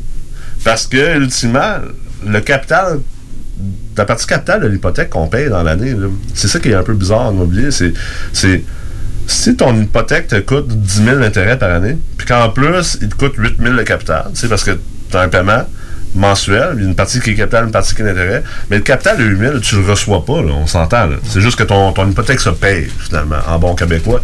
Mais tu le reçois pas, ce 8 000-là. Mais, d'un point de vue fiscal, c'est imposé comme du revenu, comme ton cash flow libre. Sauf que tu l'as pas. Fait que tu es imposé sur 8 000 que tu n'as pas reçu. Alors, ce que le gouvernement nous permet de faire, c'est de prendre une déduction pour amortissement qui est basée sur le fait que eux autres, ils considèrent qu'en 27 ans, ton immeuble se déprécie entièrement si tu t'en occupes pas. Fait qu'ils veulent nous donner un coup de main. Ils veulent nous permettre de réinvestir pour pas que nos immeubles se déprécient, parce qu'on veut pas que les immeubles soient délabrés, sinon il y aura plus personne qui va pouvoir euh, habiter dans des logements de qualité. Alors, on est capable de venir prendre à la première année 4% de cette FNAC-là, qui est comme un, un- un- si on veut, la meilleure manière de le, le- le comprendre pour le commun des mortels, c'est que c'est comme un crédit d'impôt. Ouais, c'est une subvention C'est comme, gouvernementale. c'est comme un prêt sans intérêt, finalement. Euh, ça te permet de ne pas payer d'impôts. Donc, exemple, si cette année, euh, j'ai euh, 8 000 euh, de capital sur mon hypothèque est payée, puis j'ai 10 000 de cash flow en plus, on s'entend, je vais être imposé sur 18 000. Mais peut-être que mon 4% à l'année 1 et mon 2% sur les années subséquentes de la FNAC restante, ben, peut-être que ça arrive à, on va dire, 18 000. Mais ça veut dire que si j'applique mon amortissement cette année, si je prends un amortissement d'un point de vue fiscal de 18 000, puis que j'avais 10 000 de cash flow plus 8 000 de capitalisation, c'est-à-dire que cette année, là, je paye pas d'impôt. C'est le fun à maudit. Là. Ça, tu peux. C'est un exemple de où tu veux utiliser le plus possible le levier, parce que ça, c'est une forme de levier. C'est juste que c'est pas la banque qui te le donne, c'est le gouvernement qui te donne ce levier-là. Oui, il va falloir que tu le repayes. Le 18 000 là, que tu as pris, ce crédit d'impôt-là, il va falloir que tu le repayes. Mais si tu continues à faire croître ton, ton parc immobilier, tu vas le repayer à la vente. Fait que si tu repasses ta vente dans 20 ans, dans 30 ans, ben ton 18 000, tu vas le repayer dans, dans, dans 30 ans. Là. À 0% d'intérêt. Fait que, ben, en fait, même moins, parce que réellement, il y a de la- l'inflation. Tu sais, il y a de l'inflation. 10 000, il prend de la C'est valeur. L'effet du temps sur la valeur de l'argent, là, c'est c'est la, la, la, la notion de base en finance. tu sais. Euh, un dollar aujourd'hui vaut plus cher qu'un dollar dans 20 ans. Ben, le gouvernement t'a dit, écoute, on va te donner 18 000 aujourd'hui, puis redonne-nous juste 18 000 dans 30 ans. C'est tout qu'un deal, ça, là, là, ou dans 20 ans, exemple. C'est vraiment une aubaine. Puis surtout, si tu prends le, Cet argent-là, puis tu cet argent, l'investis. puis tu réinvestis. Parce que si le, sur le 18 000 que, que tu allais normalement payer de l'impôt sur 18 000, on va dire, mettons, dans le pire des cas, tu es médecin puis tu payes euh, 50% d'impôt, là, euh, même si c'est pas vraiment le cas dans... dans, Il n'y a pas beaucoup de gens qui payent 50 mais mettons que tu payes 50% Mettons que tu aurais payé 9 000 d'impôt. Ben, C'est-à-dire, là, tu n'as pas le 9 000 à payer. Mais si ce 9 000-là, tu le réinvestis dans un autre immeuble ou dans d'autres investissements, puis tu le réinvestis, puis, le profit du 9 000, tu le réinvestis, puis tu fais ça pour générer du rendement composé sur le 9 000 pendant 20 ans. Ben écoute, là, t'es mort de rire. là. Alors, c'est vraiment ça le levier, c'est d'être capable de tirer sur ces leviers-là, de tirer sur ces, ces- ces espèces de moteurs économiques-là qui nous permettent de s'enrichir plus rapidement. Euh, donc, on comprend qu'on veut être endetté. Je veux devoir beaucoup, beaucoup, beaucoup de, de- d'amortissement à l'impôt. En fait, je veux en devoir le plus possible. Parce que ça veut dire que j'ai de l'argent, j'ai un prêt gratuit qui apparaît pas sur mon dossier de crédit, qui affecte pas mes ratios d'endettement, puis que j'ai juste besoin de payer si le jour où je vais vendre. Ou si je vends pas, ben ce sera ma succession qui paiera. Puis j'aurais mis en place une, une- une assurance vie, puis un- euh, une situation qui fera en sorte qu'il n'y aura pas de problème à repayer cette dette-là. Si on veut avoir plus d'informations euh, au niveau du levier ou des programmes qui sont offerts à la MREX, comment qu'on peut faire pour euh, te rejoindre? Écoute, site internet d'Emrex, www.m comme maman, rex.co, très important. On a euh, un paquet d'événements qu'on organise à chaque année pour venir vraiment Dont- plus... euh, dont...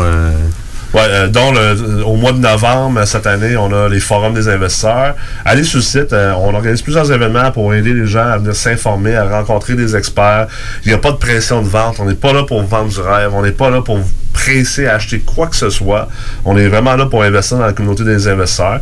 Puis si vous voulez aller plus loin, mais bien sûr, il y a des, des formations au collège d'Amrex, des formations vraiment de haute gamme, de qualité universitaire, mais accessibles à monsieur et madame tout le monde et euh, selon un horaire hyper flexible. Spécifique aussi à l'immobilier. là. Spécifique à l'investissement immobilier multilogement. Merci beaucoup, Nicolas, pour ton information. On se revoit dans une prochaine chronique. Super, merci les gars. Bye bye. CJMD 96.9 Lévis. Lorsque l'hiver se pointe le nez, on devient tous plus attachés au confort de notre chez-soi. Pour profiter pleinement de votre espace pendant cette froide saison, faites confiance à Drolet Garneau Construction pour vos projets de rénovation intérieure. Avec son équipe de passionnés, Drolet Garneau Construction sera vous accompagner en toute transparence pour vous aider à traverser les longs mois hivernaux. Contactez-nous au 581-745-2223 ou sur dg-construction.ca et passez un bel hiver. Bar spectacle Quartier de Lune, c'est la place à Québec pour du fun assuré. Karaoke les mercredis et dimanches. Les jeudis Ladies Night avec promo folle toute la soirée. Les week-ends, nos DJ enflamment la piste de danse et on vous présente les meilleurs spectacles au deuxième étage. Pour vous partir de tout genre, le Quartier de Lune est un incontournable au 1096 3e avenue Limoilou au 418 523 4011. Suivez-nous sur Facebook pour les détails, promos et concours. Pour écouter un bon film, rien n'équivaut au cinéma Lido et des chutes. Propriété de Sylvain Gilbert, un gars de la région qui redonne énormément à sa communauté. On ne recule devant rien pour vous donner la meilleure expérience possible. Pourquoi aller se corder comme des sardines ailleurs? Il y a des gens de Québec qui traversent juste pour ça. Le cinéma Lido et des chutes, c'est là qu'on se fait notre cinéma, pas ailleurs. Visitez le ciné-détente pour les horaires, les spéciaux, les offres corporatives et bien plus. Cinéma Lido et des chutes, le cinéma à son meilleur. Notre vie US offre une traction intégrale de série, une manœuvrabilité et un contrôle à la fine pointe, qui serviront à rien pantoute si vous ralentissez pas puis que vous gardez pas vos distances. C'est l'hiver, adaptez votre conduite. Un message de la Société de l'assurance automobile du Québec. Bar spectacle Quartier de Lune, c'est la place à Québec pour du fun assuré. Karaoke les mercredis et dimanches. Les jeudis Ladies Night avec promo folle toute la soirée. Les week-ends, nos DJ enflamment la piste de danse et on vous présente les meilleurs spectacles au deuxième étage. Pour vous partir de tout genre, le Quartier de Lune est un incontournable au 1096 3e avenue Limoilou au 88 523 4011. Suivez-nous sur Facebook pour les détails, promos et concours. Les productions Sébastien Girard présentent la deuxième édition du Québec Rock Contest présenté au Bûcher Bar et Spectacle dans le marché Jean Talon à Charlebourg. Le plus gros concours rock metal au Québec regroupera 96 formations et se déroulera tous les vendredis et samedis du 3 janvier au 30 mai 2020. Les vendredis, voyez les volets composition métal et hommage. Les samedis, assistez aux volets composition rock et cover band. Voyez des groupes hommages aussi fidèles qu'aux groupes originaux tels qu'à Metallica, Iron Maiden, Avenged Sevenfold, 21 Pilots, Blink-182, Foo Fighters et plusieurs autres. Billets disponibles sur lepointdevente.com. Programmation disponible sur la page Facebook du Québec Rock Contest et sur québecrockcontest.com. Tu as toujours rêvé de te lancer en affaires dans l'alimentation, mais les frais d'acquisition et de démarrage sont beaucoup trop importants? Eh bien, nous avons la solution pour t'aider à réaliser ton rêve. Que ce soit en pâtisserie, boulangerie, maître sushi, traiteur, mets préparés, la boucherie aux trois poivres est à la recherche d'un entrepreneur venant occuper ses locaux. Profite des facilités sur place, c'est-à-dire accès aux réfrigérateurs, comptoirs et présentoirs et un accès privilégié à nos fournisseurs. Contacte Linda au 88 835 55 25 pour que la boucherie aux trois poivres t'aide à réaliser ton rêve. La 51e édition du tournoi international Atome de Lévis, sous la présidence d'honneur de M. Martin Boucher, des sports experts et atmosphères de la région, se déroulera cette année du 27 janvier au 9 février prochain aux arénas André Lacroix et de Lévis. Le tournoi regroupera 94 équipes réparties en 5 classes CA2A, dont deux équipes internationales, Kubotov et le Dynamo du Vermont. Début le 27 janvier à 17h10 aux deux arénas. Ouverture officielle mardi le 28 janvier à 19h30 à Lévis. Les finales se dérouleront à Lévis le 2 février pour le 3B et le C et le 9 février pour le A et le 2A. Lors des finales du 9 février, l'Evresse de Montmagny Junior 3A disputera un match de saison régulière contre les Flames de Gatineau. Venez encourager vos favoris. Les productions Sébastien Girard présentent la deuxième édition du Québec Rock Contest présenté au Bûcher Bar Spectacle dans le marché Jean Talon à Charlebourg.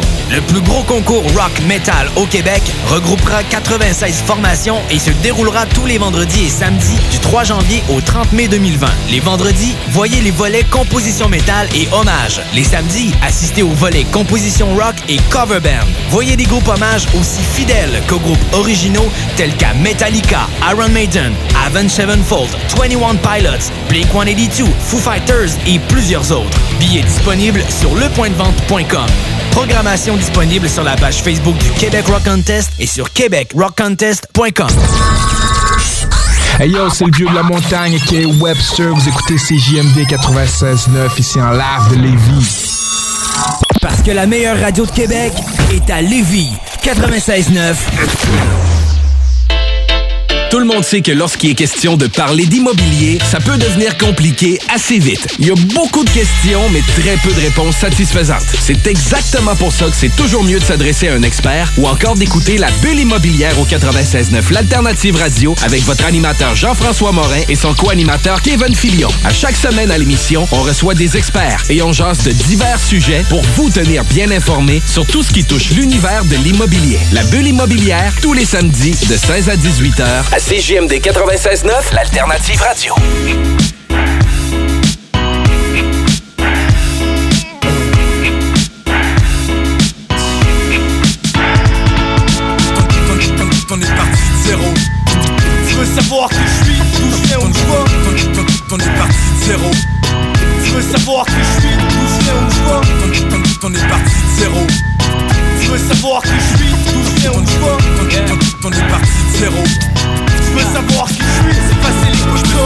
J'étais jeune, à mon premier jour d'école. Je rêvais déjà de gloire, je voulais déjà être le plus fort. Avec mon frère, on faisait la loi dans cours d'école. On avait peur de personne, même si on avait des plus tough. Imagine à cet âge-là, je commençais à draguer. Les petites qui me faisaient de l'effet, mais je les faisais marcher. Chanceux, avec les filles j'avais la cote. Changer de meuf à chaque semaine, je te jure c'était la belle époque. Avec mon partner B-Ice, on écoutait du rock, Guns N' Roses, Metallica. C'était la mode des tokens Who the fuck is this? That's the hip hop Début 90 on jumpait sur les de Chris Cross On sert une nouvelle école. On se fait provoquer Trop fraîche pour les plus vieux avec nos codes la NBA Pour le rap c'est l'époque bénie.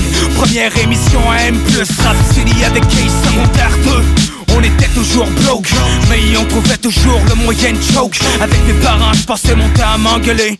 Quand je rentrais chez nous le trois quarts du temps j'étais gelé. Secondaire 3 Je me souviens des premiers open house Des premiers tracks quand apparaissent dans les rues du South. La guerre est prise avec les punks Ils perdent la face au domaine de Zéro. À l'été 94 Secondaire 4 On compose nos premiers rap 96 le monde pleure la mort de Tupac.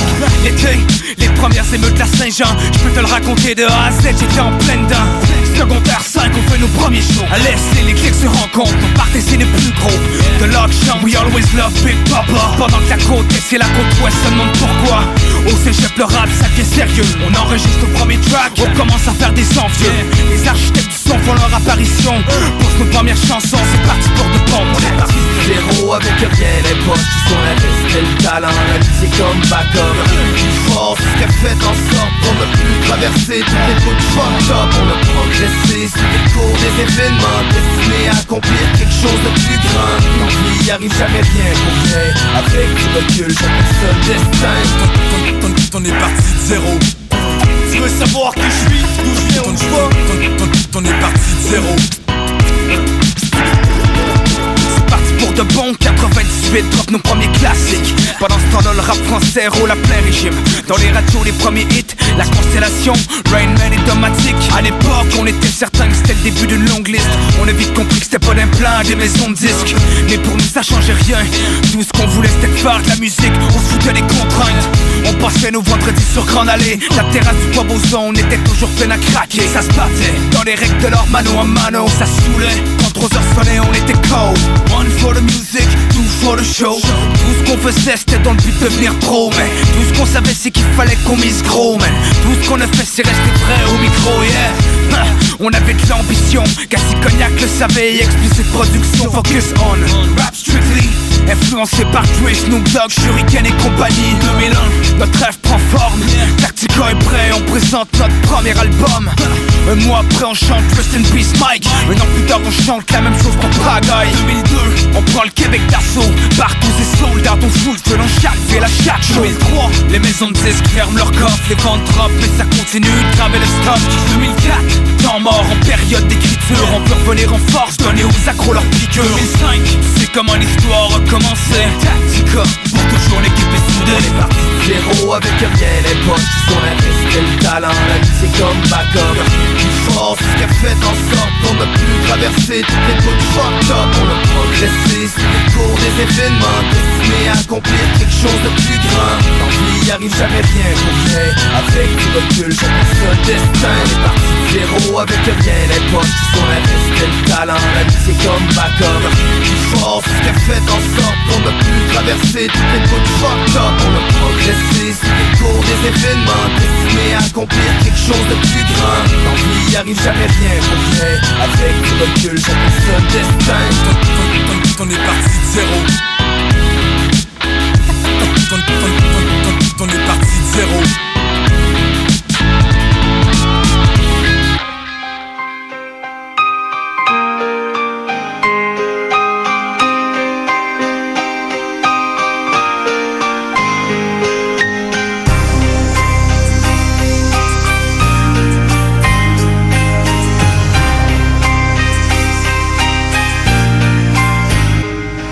J'ai compris que les années ça passe vite, c'est inquiétant. Je me rends compte que Kelly sort à 7 ans le 20 septembre, que chaque jour des hommes s'autodétruisent à la hache. Et pour s'enfuir, les plus forts traversent les mers à la nage.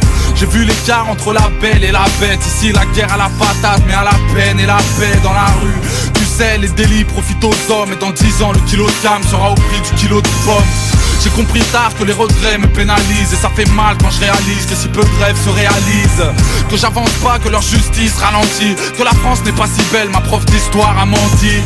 Que dans la vie, faire la paix n'est pas rentable. J'ai compris que faire la paix c'est le cauchemar du marchand d'armes. Je réalise la nuit des courses poursuites dans la ville. Mais n'ayez crainte puisque la mort n'est que la suite de la vie.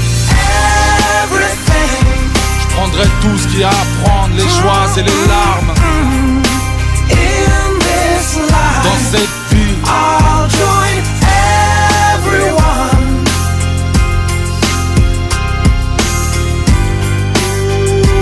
When I die,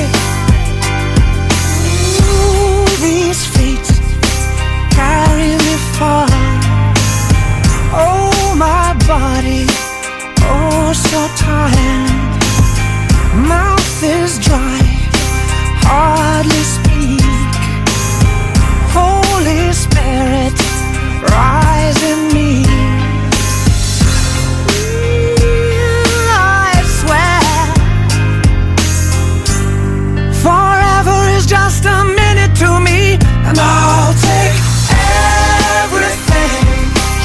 tout ce qu'il y à prendre, les joies et les larmes.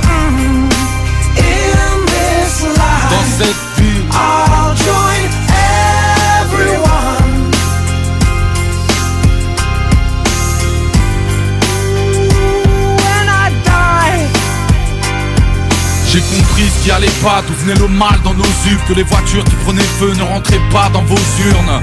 Que tous les jours des amis meurent au cachot Comment certains sont prêts à tout pour obtenir un plat chaud. J'ai compris que l'être humain ne fait rien d'autre que saigner Que dans la vie se faire du mal est plus facile que s'aimer.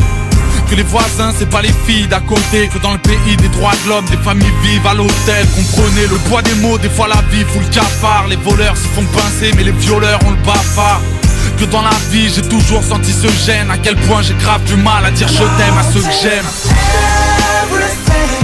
Je prendrai tout ce qu'il y a à prendre Les joies et les larmes. Dans cette vie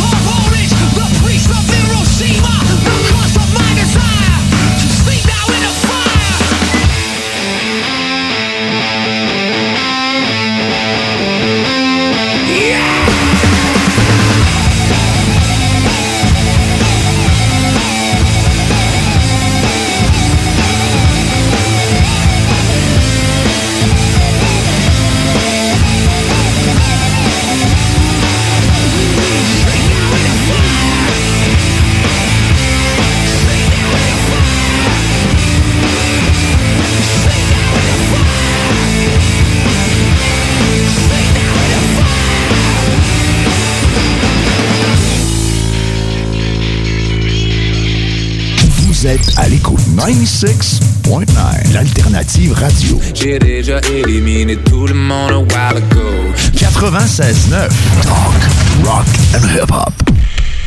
96.9, la radio de Lévis. Quand l'hiver arrive, on devient tous plus sensibles au charme de l'intérieur de nos maisons. Pour maximiser vos instants de bonheur dans votre logis durant cette rude période, faites confiance à Drolet Garneau Construction pour vos projets de rénovation intérieure. Avec son équipe de passionnés, Drolet Garneau Construction sera vous accompagner en toute transparence pour vous aider à traverser les longs mois d'hivernaux. Contactez-nous au 581-745-2223 ou sur dg-construction.ca et passez un bel hiver. Vous pensez investir ou vendre en Floride depuis longtemps? Eh bien, n'attendez plus. Contactez dès maintenant Geneviève Bouchard, agente immobilière depuis 13 ans dans l'Est de la Floride. Constamment à l'affût des bonnes affaires, elle est la meilleure négociatrice que vous pourrez trouver. Vous pensez investir en Floride? Vous pensez Geneviève Bouchard. Comblez votre désir d'acquérir une propriété en Floride avec un service clé en main pour que votre investissement fructifie pendant que vous êtes ici. Investisseur, Elle s'occupe de louer pour vous. de plus, elle dispose d'un service de rénovation pour l'immobilier en Floride. Vendre ou acheter, genevièvebouchard.com. genevièvebouchard.com. Vous le savez, j'adore manger. Quand j'ai le goût de me faire plaisir, je yuzu. Pour le lunch, quand je sors avec les filles et même le week-end. Du yuzu, c'est du yuzu et c'est toujours bon. Ça fait que je yuzu quand ça me plaît. En plus, le nouveau menu d'automne Yuzu Sushi est arrivé. Sushi, poké, bol tartare, hum, tout est bon. C'est décidé. Ce soir, je yuzu. Et vous? Yuzu Sushi, c'est toujours bon. Bar spectacle Quartier de Lune, c'est la place à Québec pour du fun assuré. Karaoke les mercredis et dimanches. Les jeudis Ladies Night avec promo folle toute la soirée. Les week-ends, nos DJ enflamment la piste de danse et on vous présente les meilleurs spectacles au deuxième étage. Pour vous partir de tout genre, le Quartier de Lune est un incontournable au 1096 3e avenue Limoilou au 418 523 4011. Suivez-nous sur Facebook pour les détails, promos et concours. Que diriez-vous de profiter de rabais allant jusqu'à 40% sur une sélection de céramique et 50% sur une sélection de stores? Pour en profiter, rendez-vous chez votre marchand Flore Déco. Couvre-plancher, décoration, floredeco.ca. Parce que la meilleure radio Québec est à Lévis. 96.9.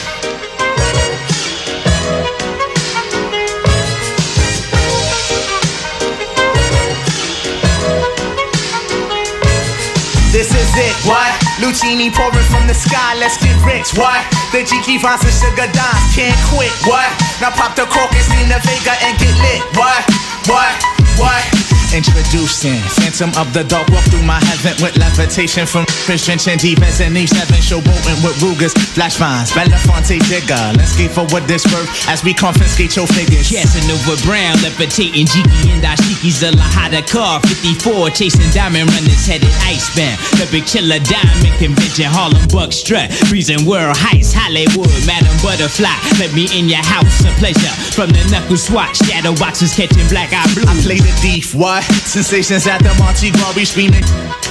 Fulfilling pleasures in my castles, blow the smoke out. The Garza Vega substitutes when the Dutch is gone. The low don't stop. Give me shouts, it's the season. Sauteas, souffleurs for swerving no corners. We magnets to moolah. Living with Charlie's angels on us, no smiling when sliding. That gets you caught up in the octa or dead for moving. It's just like that as we proceed. Saturday night. Better take it light, you Jaja, you're a Capitan. Quest to the coast, the key logo, wire the chain gang. Keep your ears out for our ears, sip the fountain blue. House of bamboo, paradise. This is it, what? Lucini pouring from the sky, let's get rich, what? The Jiki Vance and Sugar Dimes can't quit, what? Now pop the cork and Selena Vega and get lit, what? This is it, what? This is it, what? Lucini pouring from the sky, let's get rich, what? The Jiki Vance and Sugar Dimes can't quit, what? Now pop the cork and Selena Vega and get lit, what? What? What? Falling sparrows, courtesies of Black Caesar that convince a silky